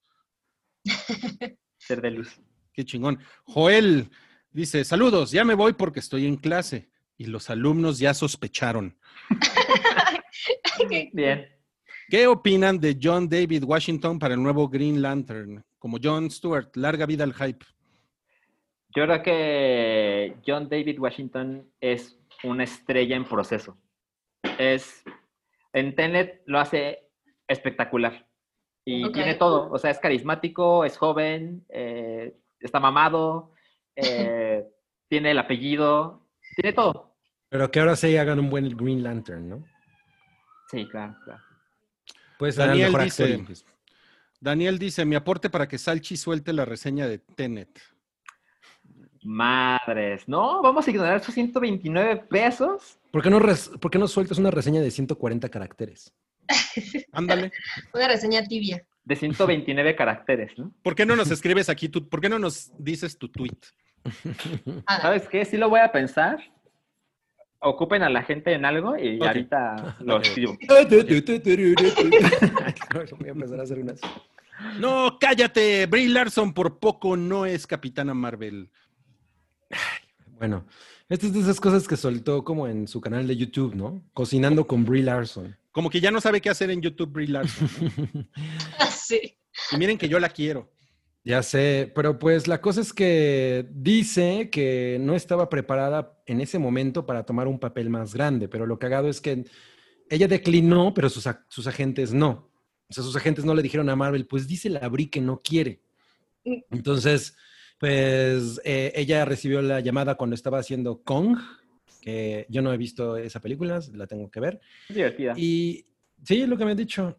Y pues nada, ella ya al final terminó por reunirse con la gente de Marvel y dice que lo que más le gustó era que había muchas mujeres in- involucradas, ¿no? O sea, escritores, la directora era, es- eh, pues fue una mujer, y entonces que eso fue una de las cosas que más le llamó la atención y, y, pues nada, ahora la tenemos en, encarnando a Captain Marvel. Y ya. Ajá. Ya, Pero además, claro. bueno, ella tenía como, se supone que tiene como este, si no trauma, pero como esta cosa de, bueno, pues es que en realidad no me he quedado en un chingo de las audiciones que he hecho, ¿no? Mm, En, o sea, hizo, hizo cosas para, audicionó para Star Wars, para esa Terminator de que todo el mundo prefiere odiar y, o más bien olvidarse de ella, para Iron Man 2, para Thor, entonces, pues bueno, tenía como esta racha de mala suerte, pero bueno, pues por algo pasan las cosas, seguro le dijo su tía, ¿no? Huevo, mientras, le, huevo. mientras le ponía sus tortillitas. No eran para ti. Ya llegará. Oigan, oigan, ya tengo, ya tengo mi tweet de Tenet. Ay, a ver, a ver. Échalo. A ver, miren. Entendí extremadamente poco y la vi hace 10 días y he, he olvidado prácticamente todo. No. Si lo intentara, así, si es ya, cuéntala, ¿no? Ya no me importa nada. Échale. No se las puede spoilerear. O sea, incluso si lo intentara, no puedo. Ok. Y nunca había visto algo como Tenet, para bien y para mal, incluyendo la pregunta que me hice mientras la veía y dije, ¿estoy viendo la versión editada? Ok. O sea, el, el orden en que suceden las cosas me hizo pensar, no, yo creo que me pusieron la versión punto 8, porque esto no es Pusieron mal normal. los rollos. O ándale, inter- intercambiaron los rollos. Los rollos, Eso- ya, ya nadie usa rollos. Eso, eso es lo que me pasó con Tenet. Bueno, Ok. fue- eso, eso fue un hilo, ¿eh? No fue un tweet. No, es un tweet porque lo puse en Twitter para asegurarme de que cabe. Ah, ¿verdad? No mames. No, pues estás cabrón, Salchi. Pero ahora vamos a pasar a un tema cananadente y ver. y piratatatatatatata, que es el tema de Mulan que se estrenó en Disney, Disney Plus. La semana pasada se estrenó. Y en 4 de México, en México fue una orgía de piratería y, en, eh, y luego hubo ahí como un desmadre en China, que ya habíamos platicado de esa polémica, ¿no? Eh, Es que y, salió otra. y luego se supieron los números, ya, ya salió otra. Ok, bueno, ¿por qué les parece si empezamos por la polémica? Ok, la polémica es que eh, la gente que ya vio Mulan, resulta que en los créditos eh, del final, eh, ya sabes, la gente que, hay gente que ya no ve nada, no ve esas cosas, ¿no? Como en Netflix, ¿no? Que dicen, esto no es importante, vamos a ponerte Parasite, ¿no? Este, están en esos créditos un agradecimiento de parte de Disney hacia la región de Xinjiang. Xinjiang, exacto. Y resulta que esta región hace ya algunos años se ha convertido en el foco de varias organizaciones que aseguran que ahí sucede el constante atropello de derechos humanos porque el gobierno chino está oprimiendo a una comunidad musulmana. Y ahora resulta que Disney llega a ese lugar, paga por utilizar las, las locaciones y le da las gracias eternas a- al gobierno que está involucrado en, estas, en estas cosas terribles. Entonces la gente lo detectó y pues ya sabes, es lo que siempre pasa. Si Disney tiene que ver algo con algo que pasó malo por ahí, la gente luego está así apuntando el dedo, ¿no? Sí, y además, bueno, esto se suma a las polémicas anteriores, ¿no? Eh, lo de que Li Fei había eh, pues, apoyado lo- la represión de, los, de las protestas en Hong Kong, entonces, bueno, pues eso fue un, des- un escándalo, y bueno, ahora, ahora con esto se suma a todo el caos que ha sido eh, Mulan, porque pues justo, o sea, es como, güey, ¿qué- a ver qué pasó ahí, ¿no? Hay como una represión muy cabrona de, de, pues, de musulmanes que además el gobierno chino dice que no, no, no, que no es cierto, que son escuelas, ¿no? Como de evangelización em, eh, por voluntad propia, ¿no? O sea, que la gente va porque ellos quieren, pero en realidad se supone que son centros de detención donde la gente es castigada y, y agredida y todo el tiempo como adoctrinada, ¿no? Entonces, Órale. pues hay como un tema muy, muy, muy interesante. Además de que esta agencia eh, de seguridad pública es una de las encargadas de manejar justo estos campos de detención de los que, de los que se habla. Entonces, bueno, pues no es, es- está caminando como en carbones calientes Disney ahorita con Mulan. Sí, se meten muchos pedos, Sí, además a eso, bueno, sumémosle que toda, o sea, no todas las reseñas que yo he visto, pero la mayoría de las reseñas de gente que, pues, con las que yo generalmente coincido, híjole, dicen que, "Mm, mm, ¿no? ¿Que no está buena? pues que en realidad es una pinche chingadera. No mames, tanto así. No, no que no está buena, que es una pinche chingadera. O sea, como que le quita, y, es, o sea, a mí los trailers me gustaron mucho y la idea de, de, o sea, cómo se veía todo, porque me parecía muy similar a toda esta estética del tigre del- y el dragón y todo eso. Y dije, güey, pues si se inspiraron en ese pedo, pues es una idea chingona. Pero en realidad, eh, o sea, lo que yo he eh, percibido es que le quitaron todo lo que la hace como una película con espíritu y la convirtieron en una cosa aburrida, sobria, Aburrida y sobria. y, ajá, muy... No, eso, eso no suena como algo que le gustaría a Cabri. Exacto. Sí. Y, y bueno, a, mí, pues, a mí me parece muy, muy cagado que, que con tantos live o pseudo live action que ha hecho Disney, siendo la compañía que es, está cañón que no le haya atinado a ninguna, ¿sabes? O sea, no hay ningún live action que, que la gente haya dicho, esto les quedó bien. Ah, no sé, ¿sabes cuál? El de El libro de la selva. Ah, Fue, fue como bastante tricky. apreciado. sí, Ajá, sí, lo- ok, yo soy muy fan de, de esa versión, sí. A mí también me gusta, pero, pero si te pones exquisito, no es lo mismo, No es- porque no es, no hay, no hay personas, ¿no? Sí. Es- Pues es- sale, es sale. Balú, O sea, sí, pero es el único. sale Sí, yo Tintán. Yo, yo eh, solo he visto de los live action, creo que solo he visto el libro de la selva y me gustó mucho. El Rey León, ¿no? Ah, sí, pero también es otra cosa tricky, ¿no? Ay, Sí, el Rey bueno. León a mí no, a mí no me gustó mucho el Rey León. El. Rey León le quitaron todo el alma a esa cosa. Ujú. Y bueno, salieron por ahí algunos resultados de cuánto dinero hizo Disney en, Dis- en Disney Plus. Correcto. Hizo creo que 33 millones de dólares, ¿no? De, como, de, como de venta de, del, o sea, de la película a través de la plataforma, ¿no? O sea que poco más de 10 millones de personas o de cuentas dijeron, va, toma tus Eh. 30 dólares. Claro, Sí. en los países en los que está disponible Disney Plus. Exacto. Entonces me puse a investigar cuántos suscriptores tiene hoy Disney Plus y la cifra más reciente que me encontré es de agosto de este año, que me parece muy razonable. Y tenía en ese entonces 60.5 millones de suscriptores. Entonces, como la sexta parte, más o menos, decidieron, pues, creyeron en la oferta, ¿no? Ujú. A mí me parece que se vieron demasiado ambiciosos cobrando 30 dólares. Eso, eso sí, yo creo que eso es un balazo en el pie, ¿no? O sea, sí me parece que incluso la percepción de la gente es, güey, estos güeyes están abusando, ¿no? De, de la situación. Y, y es una de las cosas que he visto que se menciona mucho y pues obviamente ahorita ya se ha convertido en una de las cosas más pirateadas. Yo, yo de hecho he estado tentado a verla y nada más como por correctito, no lo he hecho. O sea, le traía, y además le traía muchas ganas con, toda la, con todas las opiniones que he estado escuchando, pues como que ya se me enfriaron. No significa que, no la vaya a ver, Claro. pero pues bueno, a ver. Pero a- ya a- estamos a, a dos meses. Ajá, pues ya que. ¿Sí se va a Sí. estrenar en México? No sabemos. O sea, dijeron que sí se va a estrenar en México porque aquí sí hay cines, ¿no? Pero pues no hay fecha de estreno. Entonces tú puedes decir, no, pues lo que pasa es que quisieron dejar que Tenet saliera y a ver qué pasaba y demás. Pues a lo mejor. Pero pues también cuando agregas que ya mucha gente la vio a la mala. Y luego mucha gente ah, se ha dado cuenta de que las reseñas no son muy positivas. No, pero, perdón, perdón, Sanchi. Va, va a llegar con la plataforma, ¿no? Pero tienes que pagar extra, ¿no? Ajá. Sí. Sí, sí, sí, sí. O sea, Pero, O se sea, estrene o no en cines, sí o sí la vas a poder ver en dos. claro.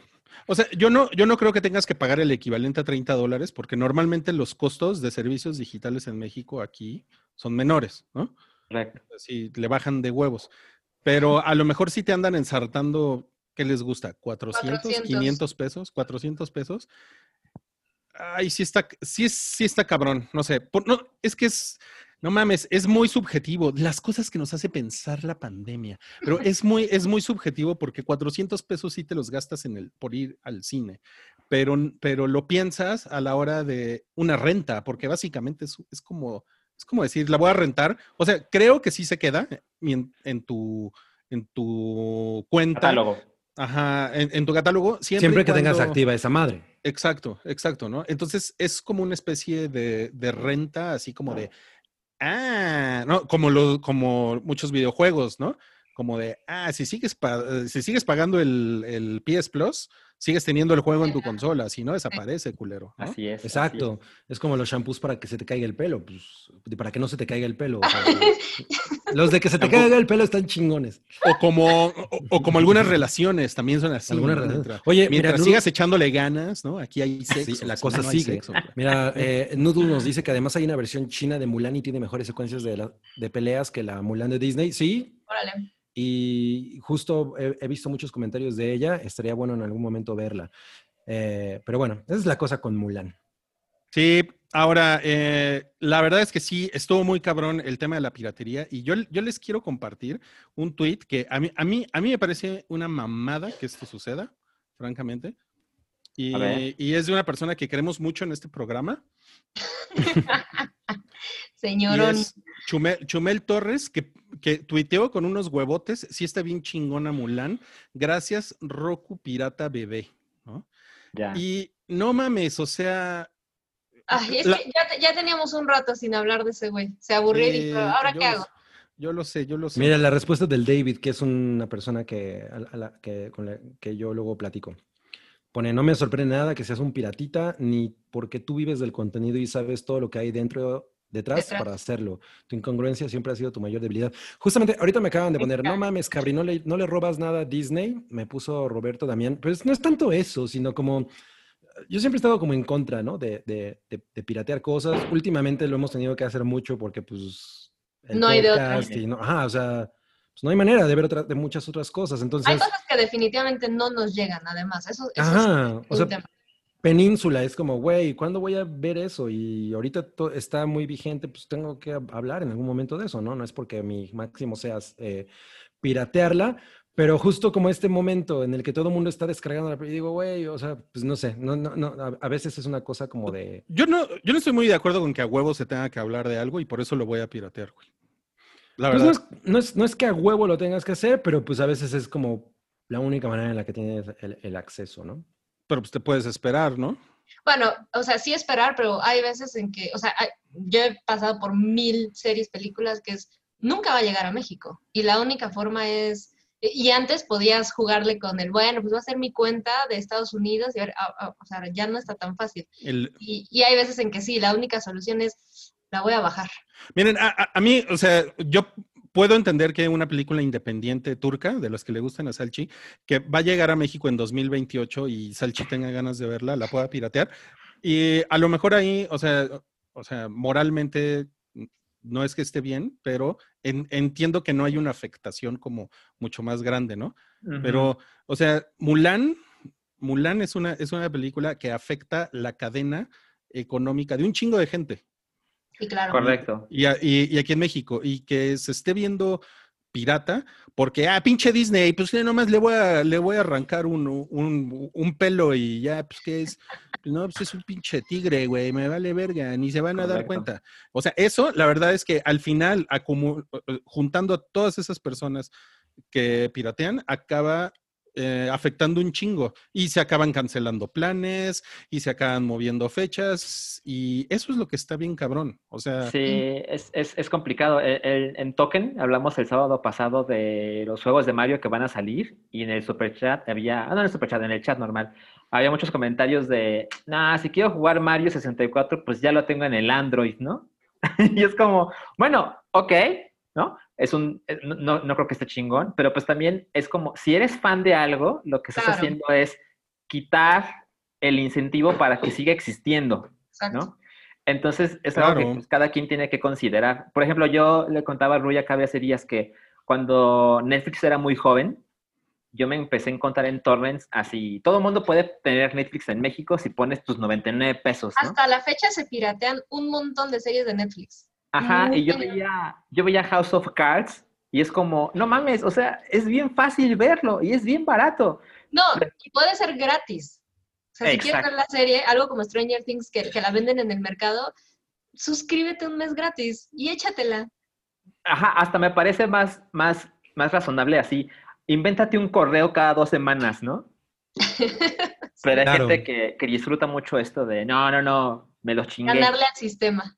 Sí, también Claro. hay eso. Eh, ah, también nos pone que de qué lado de la conversación de los PDFs estoy. ¿Cuál es la conversación de los Lo, PDFs? lo que pasa es que una escritora, eh, Fernanda Melchor, que escribió Temporada de Huracanes, ayer puso en Twitter que, que en vez de estar regalando el PDF de su novela, regalen las nalgas, ¿no? Eh, eh, Oh. regalen sus nalgas.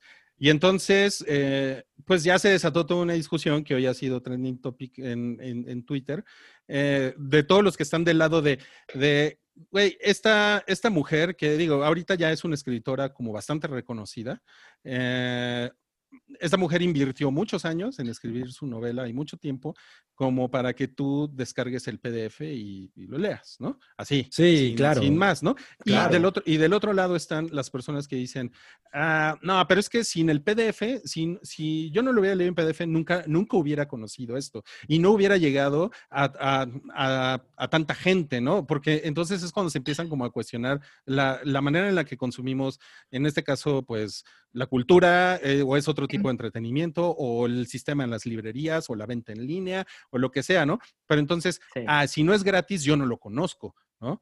Eh, o sea, es... Sí. Mm, es una No cosa sé. complicada. Yo, por ejemplo, sí creo que estoy, o, o sea, me gusta mucho de pronto ver cosas que pues yo ya sé que a lo mejor no voy a ver de una manera fácil, ¿no? Como, por- no sé, Portrait of a, bueno, Retrato de una mujer en llamas, que no sabía Ujú. yo si, si ya se iba a estrenar, o sea, Ujú. ta- tardó mucho tiempo, ¿no? En ocurrir eso y dije, güey, pues ya mejor la voy a ver en, un- en- en algún servicio de esos malvados, pero hay cosas que pienso, bueno, o sea, por ejemplo, Tenet, pues no la vería pirata, ¿no? O sea, si la quiero ver, la voy a ir a ver al cine y ya, o, o- o de alguna manera como pues mucho menos, menos eh, Sí. polémica.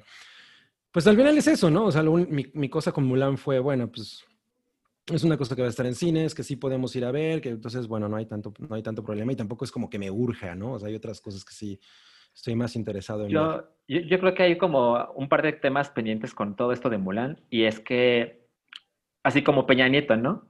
¿Y ustedes qué hubieran hecho, no? Porque si eres Disney, ¿no? Y tienes esta situación con Mulan, y pues no hay cines o no hay suficientes cines como para que salga la película y consiga ser, pues deja tú un éxito, pues que recuperes lo que gastaste, ¿no?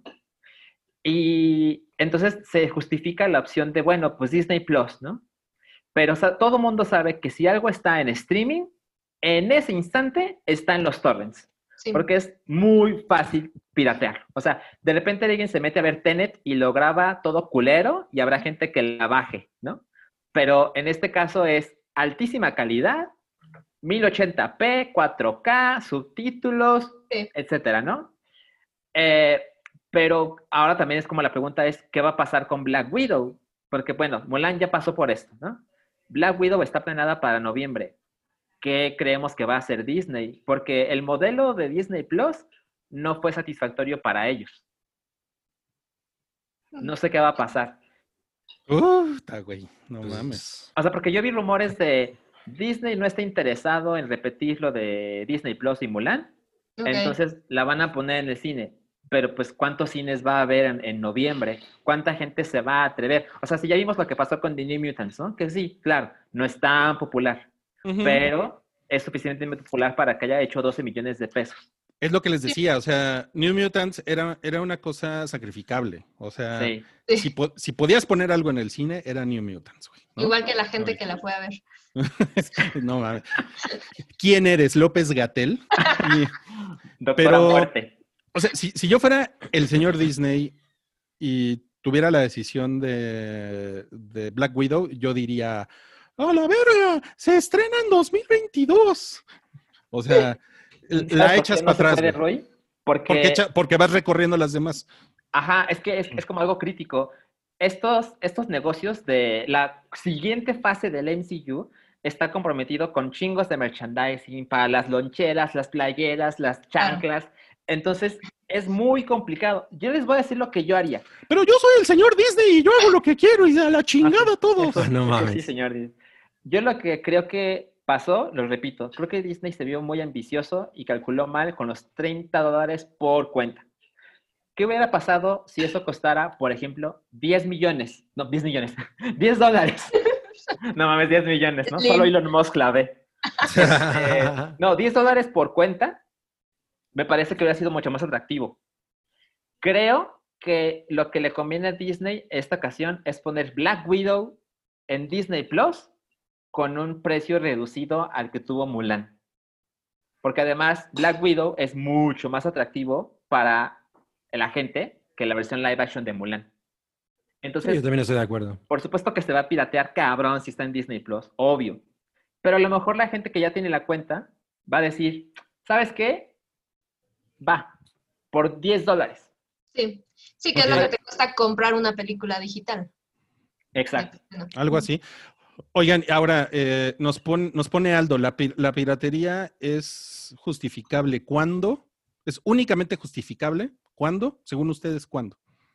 Ah, Pues es que yo no creo que, la, que justificable sea la palabra. O sea, Sí, no, yo durante tampoco. mucho tiempo he sido una persona que, con- co- que consume las cosas así, compra los discos, que ¿no? Sobre todo, bueno, cuando era mucho más de acceso. Cuando no estaba el Spotify. Ajá, exacto. ujú. Entonces, pues estás, estás pagando, yo estoy pagando Spotify, estoy pagando Apple Music, estoy pagando Netflix, estoy pagando Amazon Prime, o sea, esa parte está ahí, ¿no?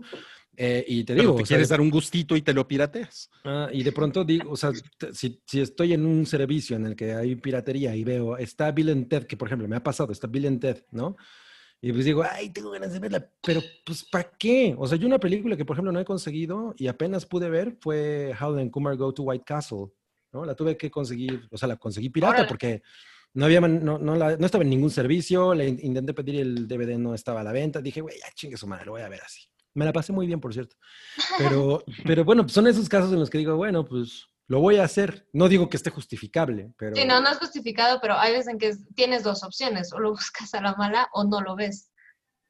Ajá, Yo exacto. creo que algo que se acerca a la justificación es, tengo manera de ver esto legalmente, porque por ejemplo, si quieres ver una película así, que te encontraste en una lista oscura, que es una de las mejores películas de horror de los 50, y le buscaste y no está, y no está en Netflix, y no está en Amazon, y no está aquí, ni allá, ni aquí, Ya solo viven los archivos de internet. Exacto, o sea, cuando las cosas no están disponibles de otro modo, bueno, Sí, o sea, yo he pagado películas de Microsoft Marketplace eh, que sé que están en lugares pirata, pues nada más porque sé que va a haber mejor calidad, los subtítulos pueden estar más, lo que, lo que sea. Y es más cómodo, güey.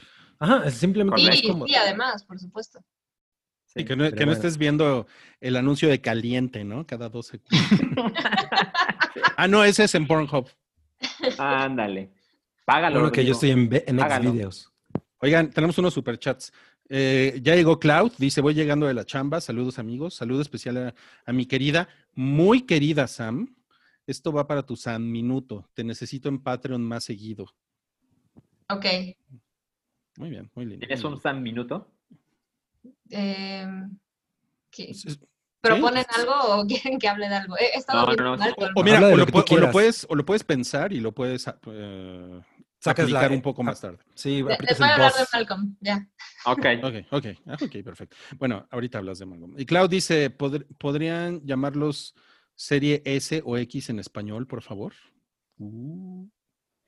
o sea, Ay, ¿por qué? que no digas Series X. Entonces, ¿cómo Ah, le digo? En la estación de juego, ¿no? La caja X. mi, mi estación de juego 5. No, juego estación. Juego estación. Juego estación 5. Ok. Dice alguien con eh, que escribe su nombre en katakana. eh, excelente su recomendación de The Morning Show, guys. Ah, ¿Alguna otra. ¿Alguna otra de Apple TV Plus que recomienden para usar el free trial? Salchi, Tenet vale la pena para ver en cine, para verla en mi cumple. Es una pregunta. En tu cumple- A ver, en partes. Yo hablé en este podcast de Voice Stage en Apple TV Plus. Eh, me gustó un chingo. No sé si es tu onda. Es un documental de A24. Eh, lo recomiendo. Yo Eh, creo que también eh, Amazing Stories podría ser eh, una buena recomendación para ver en Apple TV Plus. ¿Sí está chingona? Sí, está bien. Está bien. El otro día, el- por ejemplo, eh, vimos, tuvimos que, pe- que, va- que descargar a la mala Amazing Stories, la original, porque no hay, No hay de otra. Pues Pues no estuvimos, ya la viste. ¿Para qué, la, ¿Para qué tuvimos? Porque la vio con su ser la- amado. La, vi con mi ser amado. la- o sea, yo la vi en los 80, ¿no? Le puedes decir, ser amado, no la veremos ahorita. Bueno, cabe se la podía contar como nos cuenta los trailers, ¿no? Exacto. Llega Mommy Y- Daddy y le hace. Y chocomeaba así de suena espantoso, que bueno que no la vi. Y, y bueno, y sobre la recomendación de para verla en su cumpleaños. Ah. A ver, es complicado. No- me temo que no puedo dar un sí o un no. Miren, si ustedes son como yo, donde quieren ver Tenet forzosamente en el cine, pues ve con todas las precauciones, ¿no? Si crees que no es tan importante ver Tenet en este momento, espérate al cine. Ah, perdón, espérate a la tele. Yo creo que después de haber visto la película, definitivamente estoy decepcionado. Ahí está. O sea, ¿me explico? Es como, yo necesitaba verlo con mis propios ojos Sí, en el sí. cine y tengo la suerte de que la función de prensa fue en IMAX. Ahora que la vi, es como, lo que platicamos antes de que se estrenara, fue como, ah, tanta mamada para esto. Es como el clásico tanto pedo para cagar aguado. Ajá, exacto. Eh, yo siento que Tenet en la filmografía de Nolan está en media tabla. Wow. Ok, ok. Em, vamos a pasar a otra cosa. Viene, al parecer, viene una, una secuela de Borat. ¿Les interesa? Bora- a mí me turbo interesa, yo soy súper fan de ese güey, pero lo dijiste mal porque es Borat, Cultural Learnings of America for Make Benefit a, a Glorious Nat- Nation of Kazakhstan. Por favor, ese es el título, ese es el título. Güey, no puedo creer que a ti no te guste ese güey siendo A mí ese güey no me, el- no me cae el- nada bien. el tú no le caes bien a él, fin. Eh, o sea, si- siendo, siendo el trollcito que eres, argumento. no puedo creer que no te guste. O Yo sea, no soy ese un güey, trollcito. ese, A ver, pregúntale a la pantoja si soy un trollcito. Sí eres. Ah, hasta. Sam, que, que, que sabe mediar, te dice que lo eres. ¿Por qué no Bueno, tenemos un minuto de su odio por Sacha Baron Cohen? no, no, o sea, no lo puedo creer. El güey es un cabrón muy pinche inteligente haciendo lo que Sí, hace. Bueno, Sí, la cosa, la cosa es que eh, pues la película ori- original ganó 260 millones de dólares a nivel mundial y pues obviamente pues, hay razones para hacer una nueva, ¿no? O sea, why not? Hizo más que Mulan.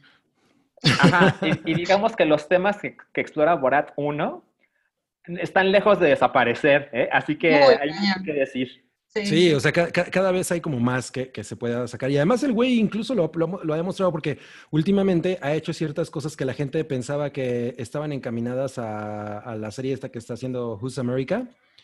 Y no, son en realidad como pues calentamiento para que, el calentamiento para que venga Borat 2. Y pues todas, muchas de esas cosas, como por ejemplo un video que hizo en TikTok que, en el que Borat va conduciendo, ¿no? Así como hecho la chingada a un auto, se metió a, a trolear a, una- a unos güeyes en un rally súper eh, de derecha, ¿no? Y, y y los hizo cantar himnos racistas. O sea, ese tipo de, de cosas que ese güey hace es- son, son muy chingonas. Yo la verdad es que sí estaría muy contento. A mí, por ejemplo, The Dictator es una película que medio me decepcionó. A mí también. no, es- no es muy divertida. Ajá, y yo sí estaría esperando ver una, un- una Borat 2 de fin. Ahí estoy súper ahí, güey. Es una cosa muy cabrona. El otro día estábamos viendo este, este gag que hizo, que creo que va a un lugar de un concurso de perros, no, de caballos, y se echa como 10 minutos. Ah, a sí lo vi, claro. En el que está con una mujer que le dice, "Des- en Kazajstán decimos que un hombre es como un caballo, porque cuando un caballo no sé qué, y en Kazajstán decimos que un hombre es como un caballo, porque con un caballo, güey, no, se echa 10 minutos y la vieja, "Ujú, ajá, entonces no se, puede, no se puede ir porque le está entrevistando y el güey no para con esa mamada, güey, es una cosa increíble, o sea, la neta es que ese güey sí está muy cabrón. A mí sí me parece que es muy bueno. Y, y, y no nada más que sigan vigentes los temas que tocaba en la primera, sino creo que están más vigentes que nunca. eh, O sea, ese tipo de comedia, la verdad es que pues, es, es eterna y el güey sí tiene, sí tiene el suficiente nivel crítico para que haga lo que haga, siempre es un buen producto. O sea, no es nada más repetir el gag y, y ay, qué chistoso, pero hay que ponernos a pensar sí, sí lo, sí lo maneja a otro nivel. Sí, a mí me parece muy, muy inteligente. Em, creo que va más allá de nada más ser una secuela. Es como, pues seguimos hablando del tema, ¿no? Le, le pones Borat 2, pero, pero seguimos hablando del mismo tema. Estoy muy de acuerdo. ok. Y ahora vamos a hablar de ot- otro tema que me interesa mucho, además de, de Chacha Baron Cohen, que es los comentarios de I'm Thinking of Ending Things de, del genio y maestro Charlie Kaufman. Yo no la vi. No la viste. Ah, bueno, Pasó vas a tener que escuchar los spoilers de Salchi y de Cabri y yo voy a ir por otra cerveza. Voy a no, Ruy, te esperamos, te esperamos. Te quedas, güey, te quedas. Ah, huevos. Este, Dale, Cabri. Pues yo les voy a decir que eh, a mí me pareció que no era, pues, no, no la disfruté tanto. No, no, para nada pienso que es una chingadera, para nada pienso que perdí mi tiempo al verla, pero creo que independientemente de, de la historia, porque puede haber que la gente te diga, no, pero es que la historia era así. o sea, a mí, por ejemplo, yo no, no, no leí ni la novela, ni la sinopsis de la novela, ni nada, ¿no? O sea, eh, que creo que es de 2016. Eh, yo llegué a ver la película así con, el, con, con, la mente en blanco, sabiendo que dirigía Charlie Kaufman y dije, bueno, a ver qué espero. La primera mitad me pareció increíble, la estaba disfrutando muchísimo. Todas las conversaciones, eh, la, la, la, manera en la que se va suscitando todo en la casa, la conversación durante el, el trayecto y, la, y me pareció muy chingona, pero en especial la conversación en la casa y sobre todo porque Tony Collette lo hace maravilloso. Eh, y bueno, el otro güey que según yo es David Thewlis, no, no, no, no me acuerdo. Cre tengo, la, tengo la impresión, si no me equivoco, que es el güey que es el, el rey en Dragonheart. Uy, no me acuerdo. Yeah. Creo, creo, que sí, ahorita, ahorita no, no, no, lo tengo muy fresco. Bueno, esa parte me gustó mucho.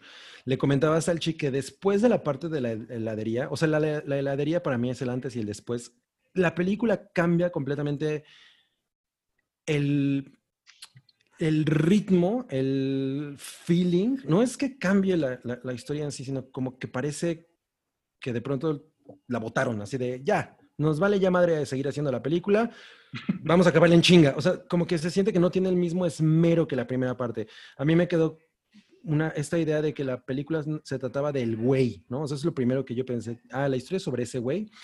Hubo algunas cosas que después me tuitearon y que, y que me mandaron que me confirmaron esa, esa teoría.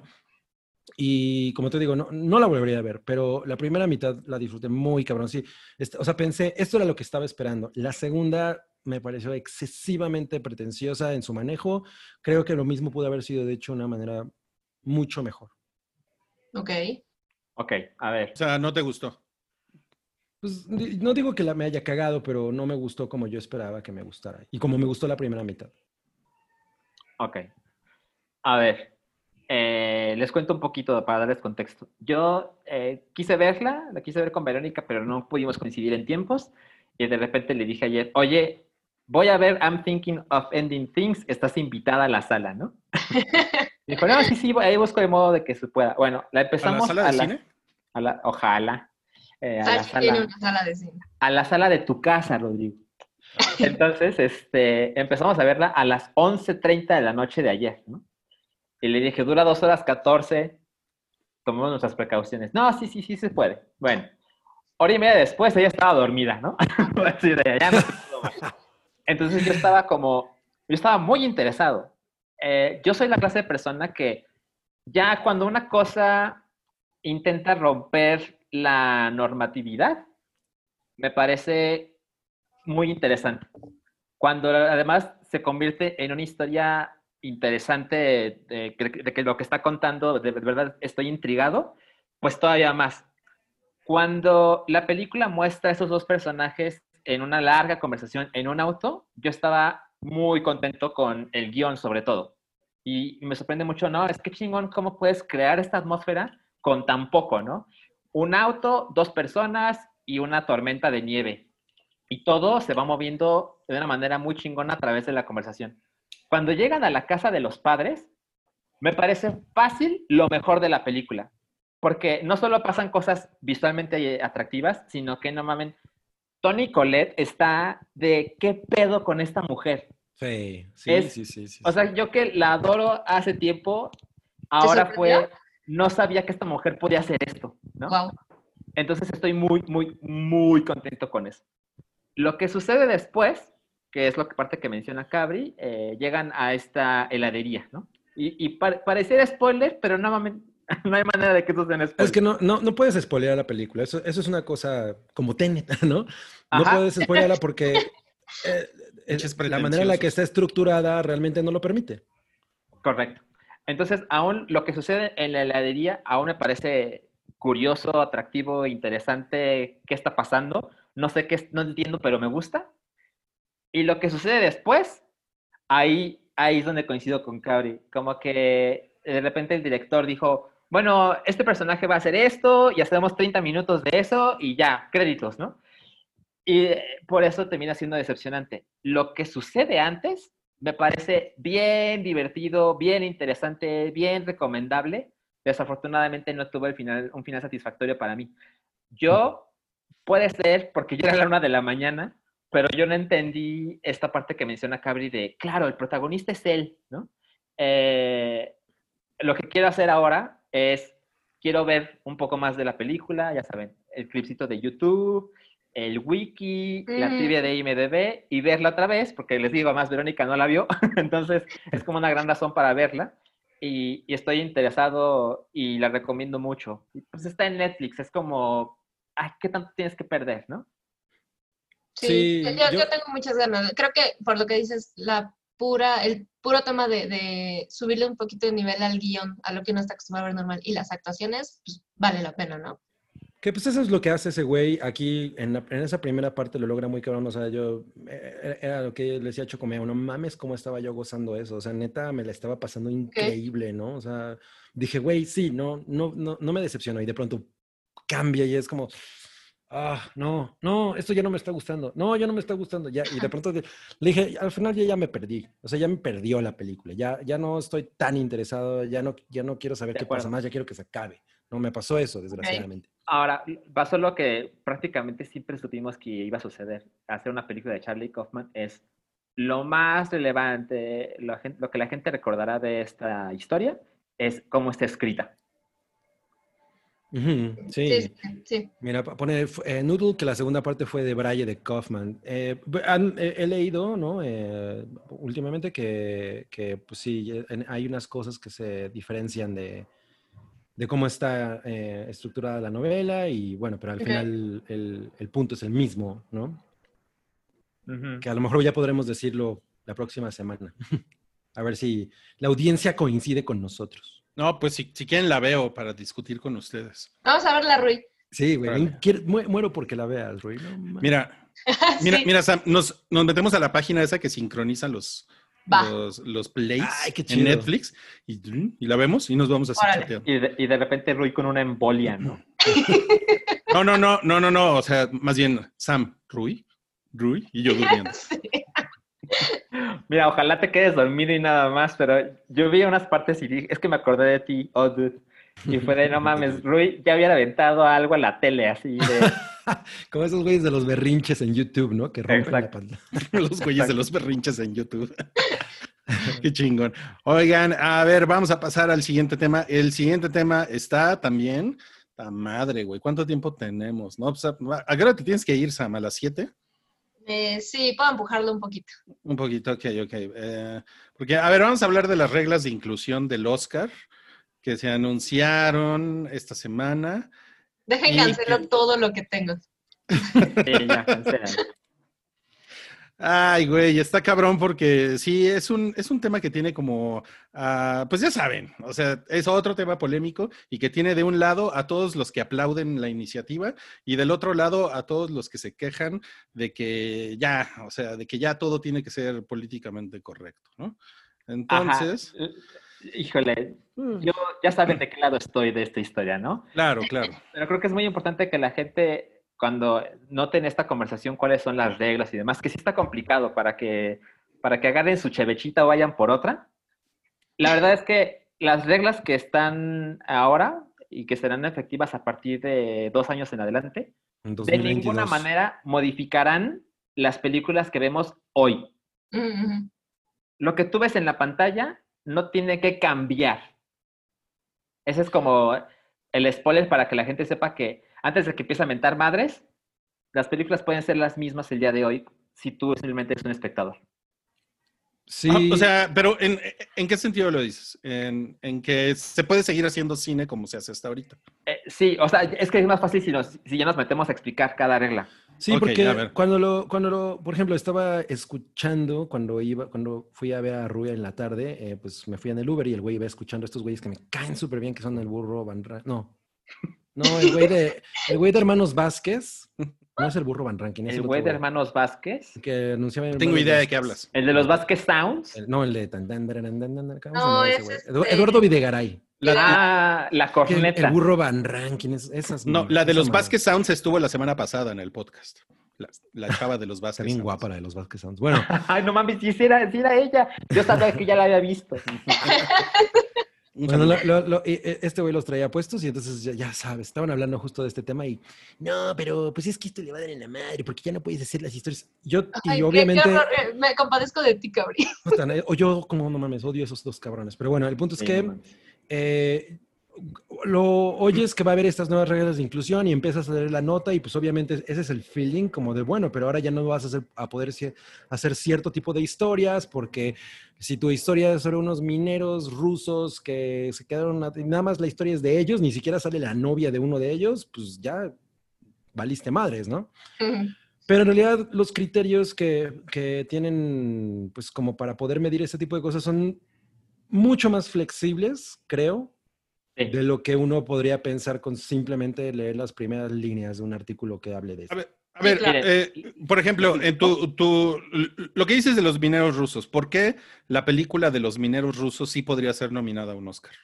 Porque No, a lo no. mejor la trama o, o la historia o lo que está puesto en pantalla no tiene como esta cosa de, bueno, debe haber una transgénero, pero si en la realización hay, al- hay alguien que, o sea, la, gente que ya se la, la haya escrito, que ya sabes, hay alguien que, que pertenezca a una de estas eh, categorías, ya hay un- una posibilidad. Ni- Y ni siquiera tiene que, que limitarse a eso. Si la compañía que hizo la película tiene un, un taller para, de inclusión o no sé qué, ya hay una posibilidad.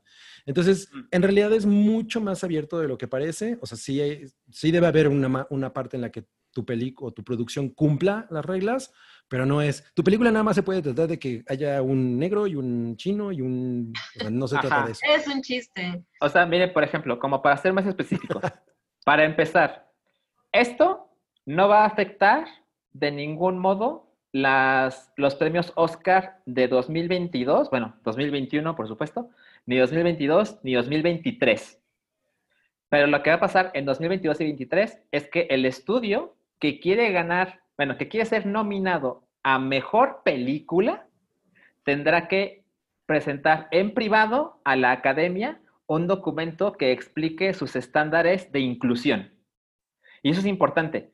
Podemos seguir viendo The Irishman, Avengers, todo lo que se les ocurra, eso no pasa nada. Pero si tu película quieres que tenga la posibilidad de ser nominada a mejor película, sí tiene que cumplir con algunos estándares a partir de la ceremonia del 2024. Solo es a ¿Cuáles mejor son? película. ¿Ah? ¿Solo es para mejor película? Ajá, Exacto. sí. ¿Cuáles son estos, estos estándares que hay que cumplir? Bueno, eh, ahí, ahí se empieza a poner más complicado y de repente se hacen como unas ramas donde hay cuatro cosas a cumplir, pero no tienes que cumplir las cuatro. A veces basta con que cumplas dos. ¿Cuáles son estos, estos criterios? Por ejemplo, esperen, estoy buscando. Uno es que el líder, bueno, el protagonista, El protagonista o, o el alguien de los actor de actores. reparto. Ajá. tiene que ser de un grupo racial poco representado. Es decir, asiático, latino, eh, afroamericano, ustedes entienden la idea, ¿no? Ese es uno de los criterios que tendría que cumplir de cuatro. ¿Cuál es otra posibilidad? A lo mejor tu historia es de puro güey blanco, ¿no? No pasa nada. Tienes otro criterio. ¿Cuál es este criterio?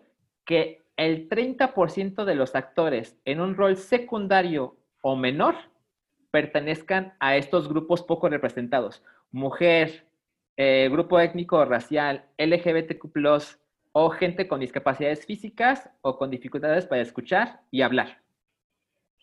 A lo mejor tampoco cumples con ese criterio. Hay otra posibilidad. Que la historia esté enfocada en alguno de los grupos poco representados. Mujeres, grupo étnico, LGBTQ o gente con discapacidades. Otro criterio es que en la película, a lo mejor tu película, insisto, es de puro güey blanco, ¿no? Puro ñor. Pero Es, es la, es la vida de los Baldwin. Ajá, exacto. tu película puede calificar si detrás de cámaras tiene personas como mujeres, LGBTQ+, o con discapacidades físicas, o de un grupo étnico o racial, que se encarguen de ser el director de casting, el cinematógrafo, el compositor, el director, el, el, diseñador de vestuario, el director, el editor, el estilista, el maquillista, el productor, el diseñador de productor, el decorador de set, el de sonido, el de efectos especiales o escritor. Entonces, lo, es lo que les digo, la película puede ser igual, pero detrás de cámaras tiene que empezar a haber un cambio en la inclusión. Tú como espectador nunca vas a notar cambios, pero si la película quiere ser nominada a Mejor Película, tiene que comprobar esto ante la academia. Si, si se cumple uno, uno de los criterios, ¿es suficiente? ¿No se tiene que cumplir varios? Dos. Eh, de los que les acabo de decir, tiene que... Alguno de los... Por lo menos uno de los que les acabo de decir. ¿Dos, no? Como dice Cabe. No es necesario. No, creo que es de otro, de otro de los de las categorías, ¿no? O de otro de los estándares, que es como les llaman. Ajá, hay otro de los, de los estándares, por ejemplo. Que necesitan ser dos. Ajá, esperen, esperen, es que es un, un texto largo. Es súper largo.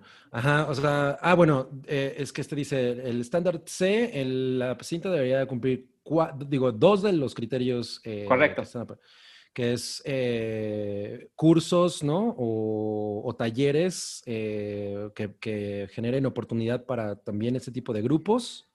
Y eh, entrenamiento, eh, oportunidades de entrenamiento y pues de mejora de, capacidades para, eh, para, los miembros del crew que tengan que ver con este grupo. O sea, ahí sí tienen que ser esas dos. Imaginen esto, ¿no? Vas a hacer The Irishman 2, ¿no? Y ya está Scorsese, y ya está De Niro, y ya está Joe Pesci, y ya están todos esos, ¿no? Que no cumplen con estos estándares de inclusión. ¿Y qué pasa? Que ni el director, ni el escritor, ni nada de eso son ni mujeres, ni de otra raza, ni LGBT, ni nada de eso, ¿no? Ok, ¿qué puedes hacer para que tu película sea considerada?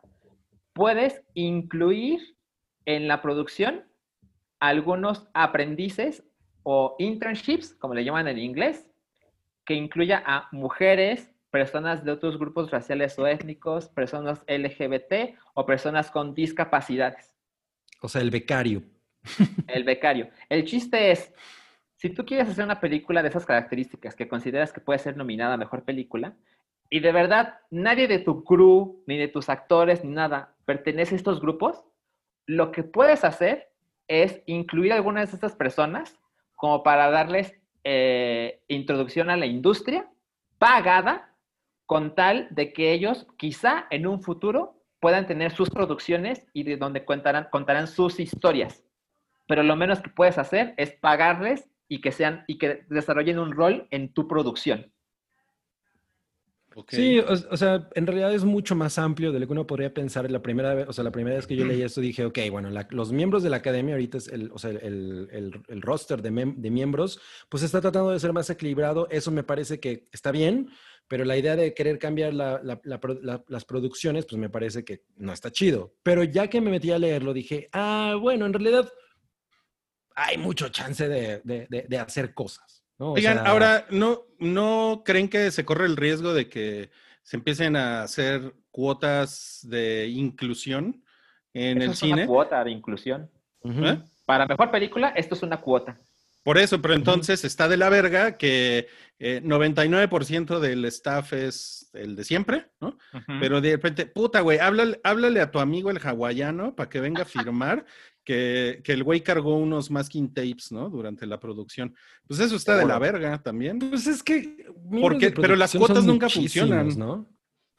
O sea, miembros de producción son muchísimos. Yo creo que o sea, no sé, yo no lo veo, yo no lo veo tan Para mí, en el peor de los casos, al final, el, el, el, el, como el resumen general es, son cuatro estándares los que estamos incluyendo. Tu película, para calificar para mejor película, tiene que cumplir con al menos dos. Y dentro de esos cuatro, los puntos con los que nos acaba de platicar Sachi son, son muchísimos. O sea, la verdad es que pensaría que ahorita el porcentaje de películas que no cumple con eso, pues la verdad es que es muy chiquito, ¿no? O sea, debería hay un montón, sí, hay un montón de rangos es algo que de todas formas se, está dando, o sea, yo pensaría que en el peor de los casos, eh, con el efecto es, se va a mantener todo igual, ¿sabes? O sea, es, pues, ah, ojalá funcionara para, para ver historias distintas o mejores, pero, o sea, yo siempre he sido de la idea. La verdad es que quienes somos completamente responsables de eso somos nosotros como público. E- El hecho de que lleguen ciertas películas por popularidad a ser nominadas al Oscar y demás, tiene que ver más con el público que con la industria en general. O sea, hace unos años sí puedo pensar que era un tema de industria. Sigue habiendo temas de oportunidades para mucha gente, por supuesto. Ahí es donde creo que funciona esta parte, ¿no? Que es casi, casi como medio sindicalizarlo, decir, ok, ahora por obligación tienes que hacerlo. Pero, o sea, suena bien, no creo que cambie los productos que vamos a ver. Eh, ti- tiene que haber un cambio mucho más complejo, te digo, a nivel público y lo que pedimos, lo que vende, lo que genera dinero, lo que hace ruido. Eh, a nivel cuotas, o sea, creo que ya se dan de todas formas. Siento que la intención es buena. Yo no creo que funcione mucho para hacer verdaderos Mm. cambios en la industria. Pum, esa fue, ese, ese fue como el San Minuto. El San Minuto. Sí, nos dejó a todos callados. En tu No, cara. pues es, es que me parece bastante acertado, ¿no? O sea, también es de pronto hacernos eh, pues, chaquetas mentales, pensar que con este tipo de cosas todo ya va a ser color de rosa, ¿no? O sea, la neta es que además también en Hollywood se han visto presionados a hacer este tipo de cosas, ¿no? Es, no es algo que ellos digan, no, nosotros lo vamos a hacer. Y de hecho, no". mucho de, lo, mucho de lo que se produce con esto es que la gente se esté peleando en internet, ¿no? Es hacer Pero ruido. ahorita- ahorita se pelean por todo. Pero también hay gente que no sabe leer, ¿no? Sí, o sea, por eso es lo que les decía, que justo, o sea, yo estaba escuchando a estos cabrones y decía, güey, no mames, o sea, porque yo ya había leído la nota y dije, es que no se trata de eso, no funciona de esa manera. En realidad, yo siento que es mucho más amplio y siento que es mucho más flexible de lo que tú podrías pensar si nada más lees el encabezado, ¿no? Ujú. O sea, tienes que meterte bien al- al- a, las, a las tripas de las cosas y decir, ah, pues yo no lo veo tan mal. O sea, creo que número uno es una cosa que de alguna manera está pasando. O sea, hay gente talentosa en todos lados, ¿no? O sea, no, no, no, no, no hay ningún problema con eso.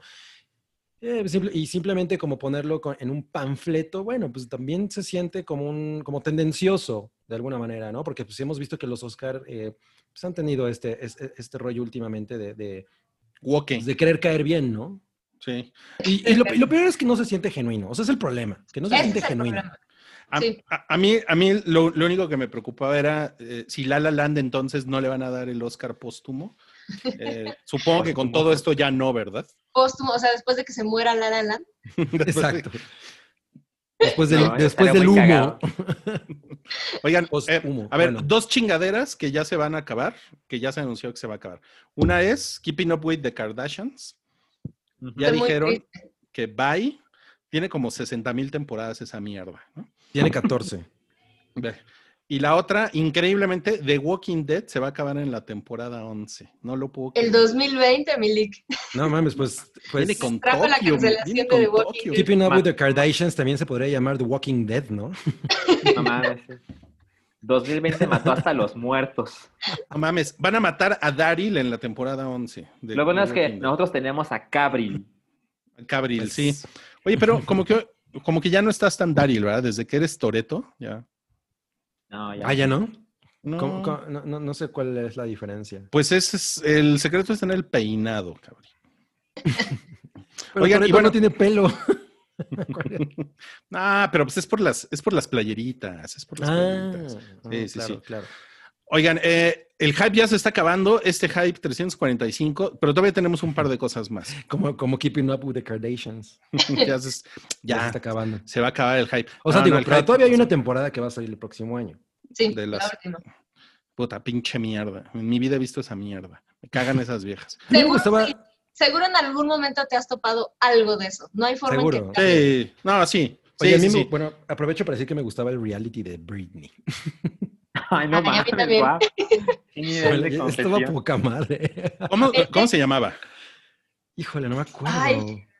Tuvo creo como un- una temporada nada más, ¿no? Sí, y no, uno que estuvo también chingón era el, el de Posh Spice, cuando tenía que ir a, a- a Estados Unidos con las mamás de Beverly Hills, porque era algo así porque, porque Beckham iba a jugar para el Galaxy, ¿no? Entonces, eh, como que mandaron a Posh Spice a, a conseguir una residencia y a llevarse con las, con las, Housewives de- del Gabacho y no mames, era una cosa muy cagada. Me eché, toda- me eché todos los episodios en un viaje de Oh. avión. No, ok, ok. Eh, no, no, no, les digo, ya, ya se está acabando un par de cosas nada más que tenemos que platicar. Una es que ya demandaron otra vez a Kevin Spacey. No mames. Ese güey, ese güey tiene más demandas que, que Lozoya, ¿no? Que de Mandalorian. Que Tiene de más. Ándale, tiene, tiene más pedos legales que Lozoya, ese pinche Kevin Spacey. Pues No, es que sí. ahora resulta, le sacaron unos trapitos de los 80, ¿no? Con, con dos chavitos que en ese momento tenían 14, 14 años. años. Y uno de ellos, en realidad, em- el pedo empezó cuando tenía 12, pero se repitió cuando tenía 14. Entonces, uno es el que, el que originalmente lo, lo había denunciado, pero pues ahora ya esto ya se convirtió como en una demanda, ¿no? Ya llegó, ya, ya escaló. Y los, y los acontecimientos ocurrieron en- uno en eh, 1981 y el otro en el 86. Como que es muy difícil pensar a estas, eh, en estas alturas que Kevin Spacey es, es inocente, ¿no? Pues sí.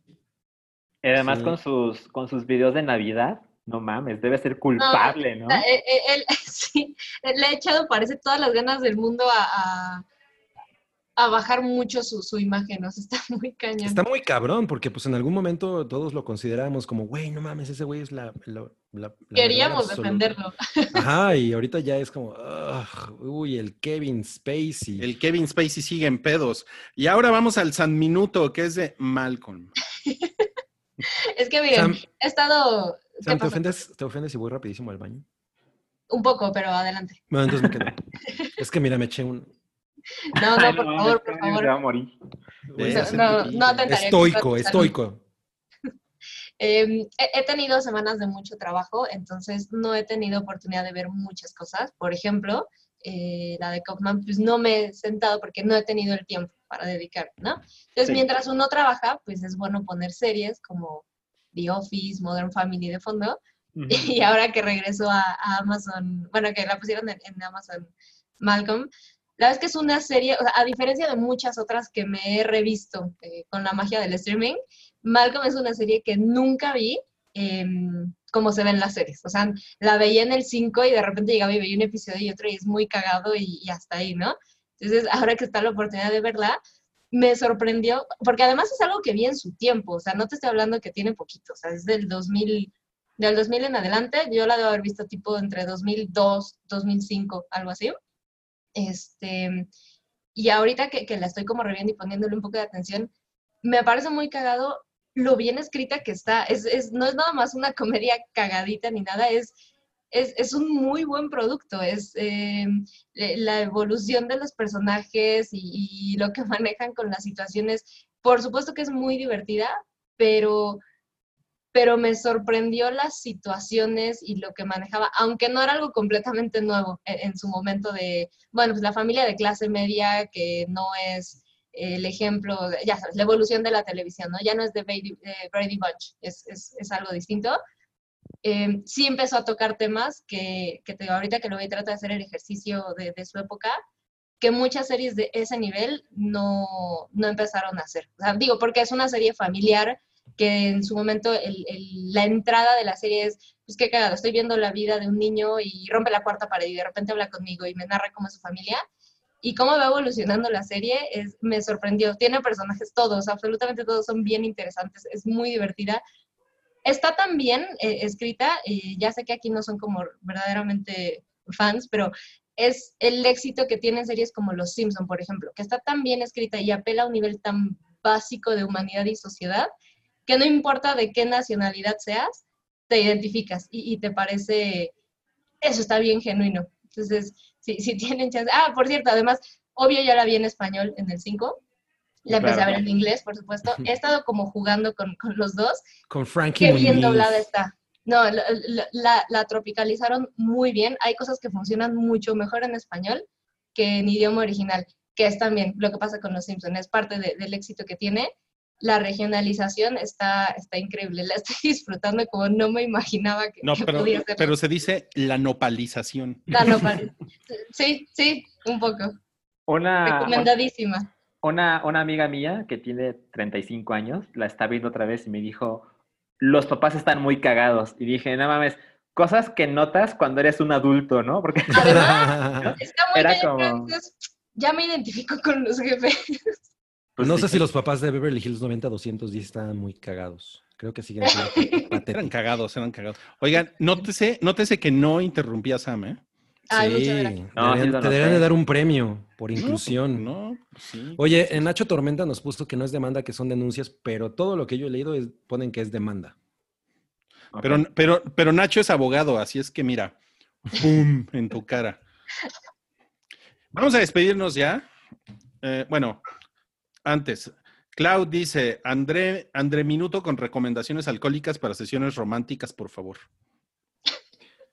Ah, pues yo siempre he pensado que el vino es la mejor. ¿Cuál, qué otra opción puede haber? O sea, el vino es una bebida que además de que, bueno, de- te desinhibe, también ayuda mucho a la irrigación y de, pues, de la sangre. Entonces, todos sabemos que eso significa más y mejores erecciones.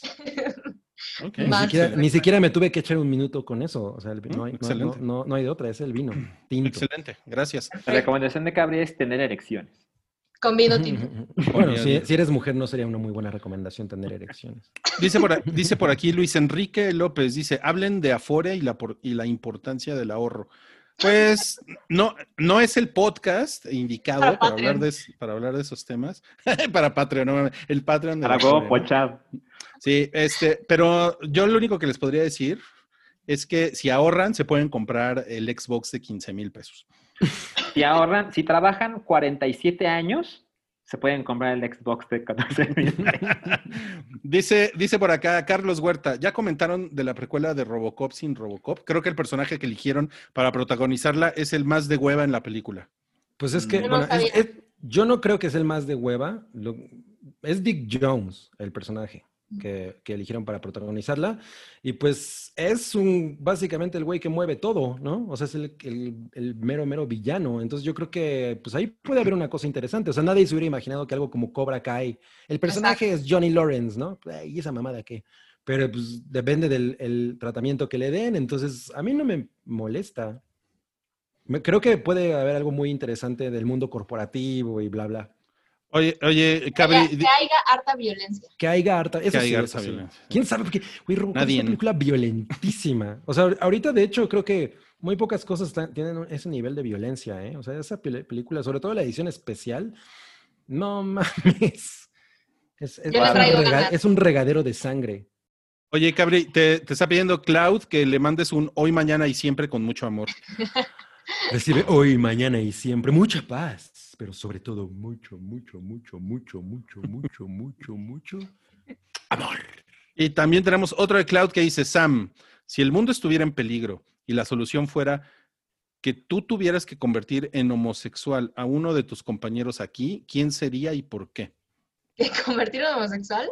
Em, ¿Quién sería? Extraño A, Rui, porque Salchi y Cabri están casados y sería injusto con... se- Sería No. mala onda.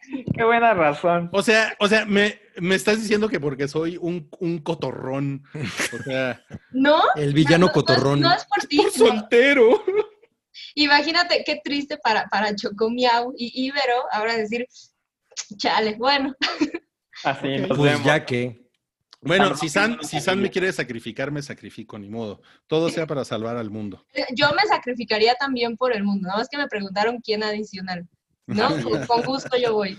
No mames, qué No chingón. Qué mamada. Bueno, vamos a despedirnos ya. Nada más, cuéntenos, ¿vieron el tráiler de Dunas? Oye, sí. Lo vi. No lo vi. Ni, ni me acordaba lo que viste? que hablar de eso. No. Este, Cuéntame. Mira, Híjole, está muy chingón. A mí me Es- encantó, ¿eh? Me está encantó. Muy el tráiler del chingón. Y me ¿Es el tráiler del tráiler? Bien, está, bien.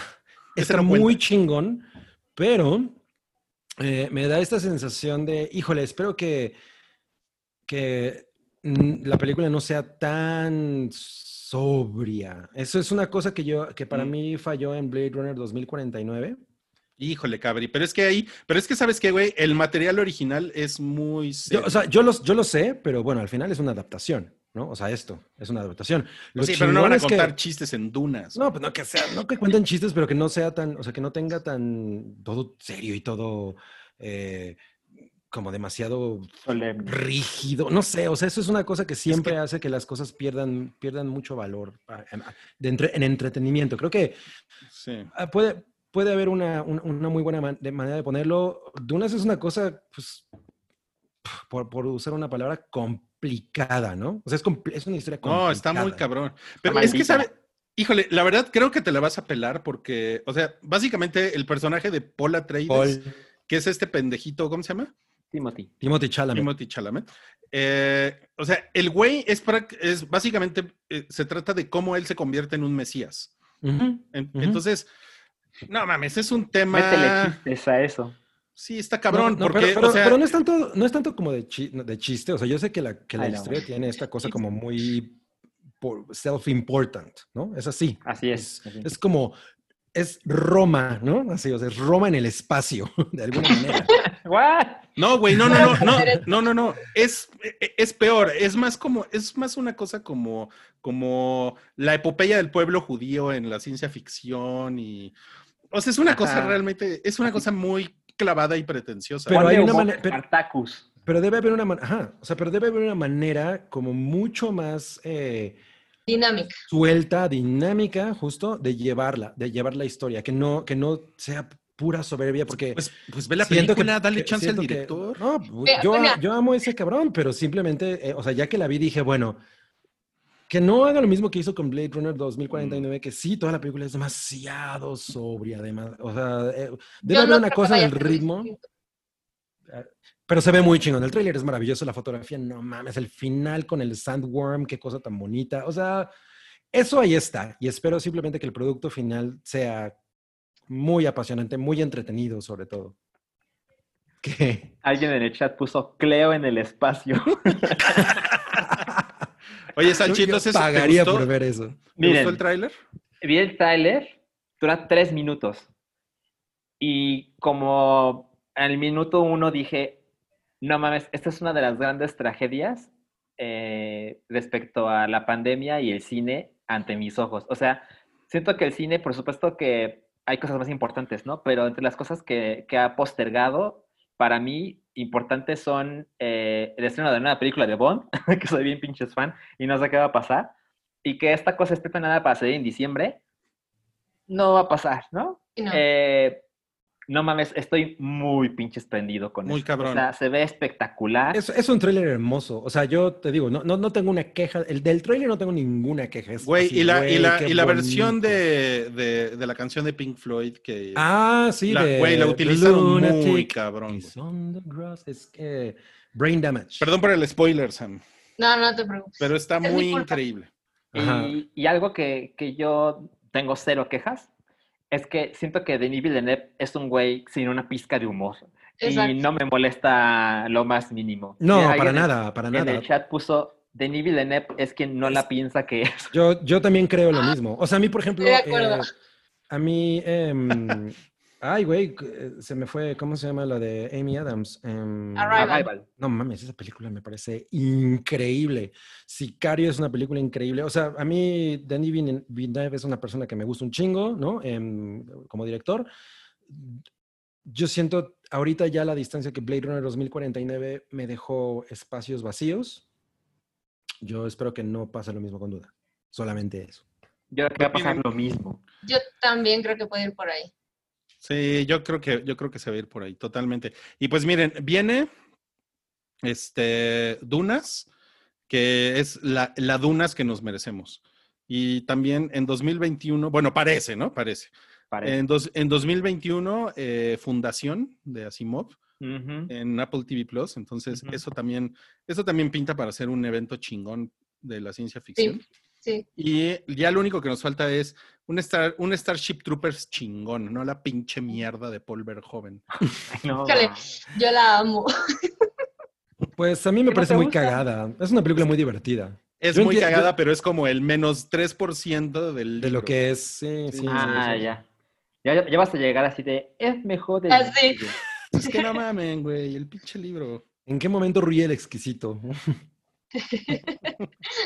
Pues miren, con eso nos despedimos el día de hoy. Oye, pero alguien dijo que justo como Wonder Woman se atrasa, eh, Dune se atrasa.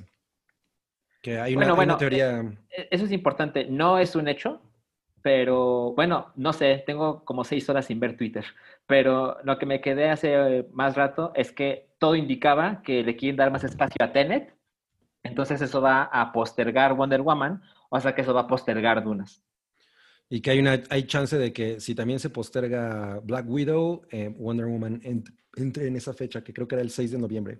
Lo que pasa es que ahorita noviembre se está complicando porque está planeado que salga Black Widow, puede llegar Wonder Woman y está planeado que se estrene la película de James Bond. Entonces, Y noviembre se complica porque when I look into your eyes, I can No. see love. Y por el buen final fin. perfecto. Y por el buen fin, sí. El- ¡Ay, el buen fin! El buen fin. Ahora va a durar una semana, ¿no?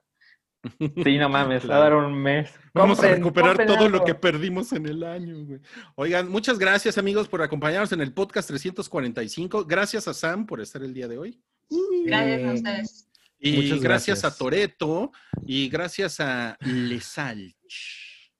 Un placer. Salchi la Salch. Y Son unas personas increíbles. Me, me gustó compartir micrófono con ustedes durante las últimas dos horas, pero ya ¿Me vamos a que si ya fui al terminar. baño? No. No, Pobre ya vete al baño Estoy y tú. Sam, tenías un compromiso, así es que ya vamos a terminar esto. Muchísimas gracias y nos vemos la próxima semana. Gracias, Gracias a todos. Bye. Adiós. Bye. Adiós.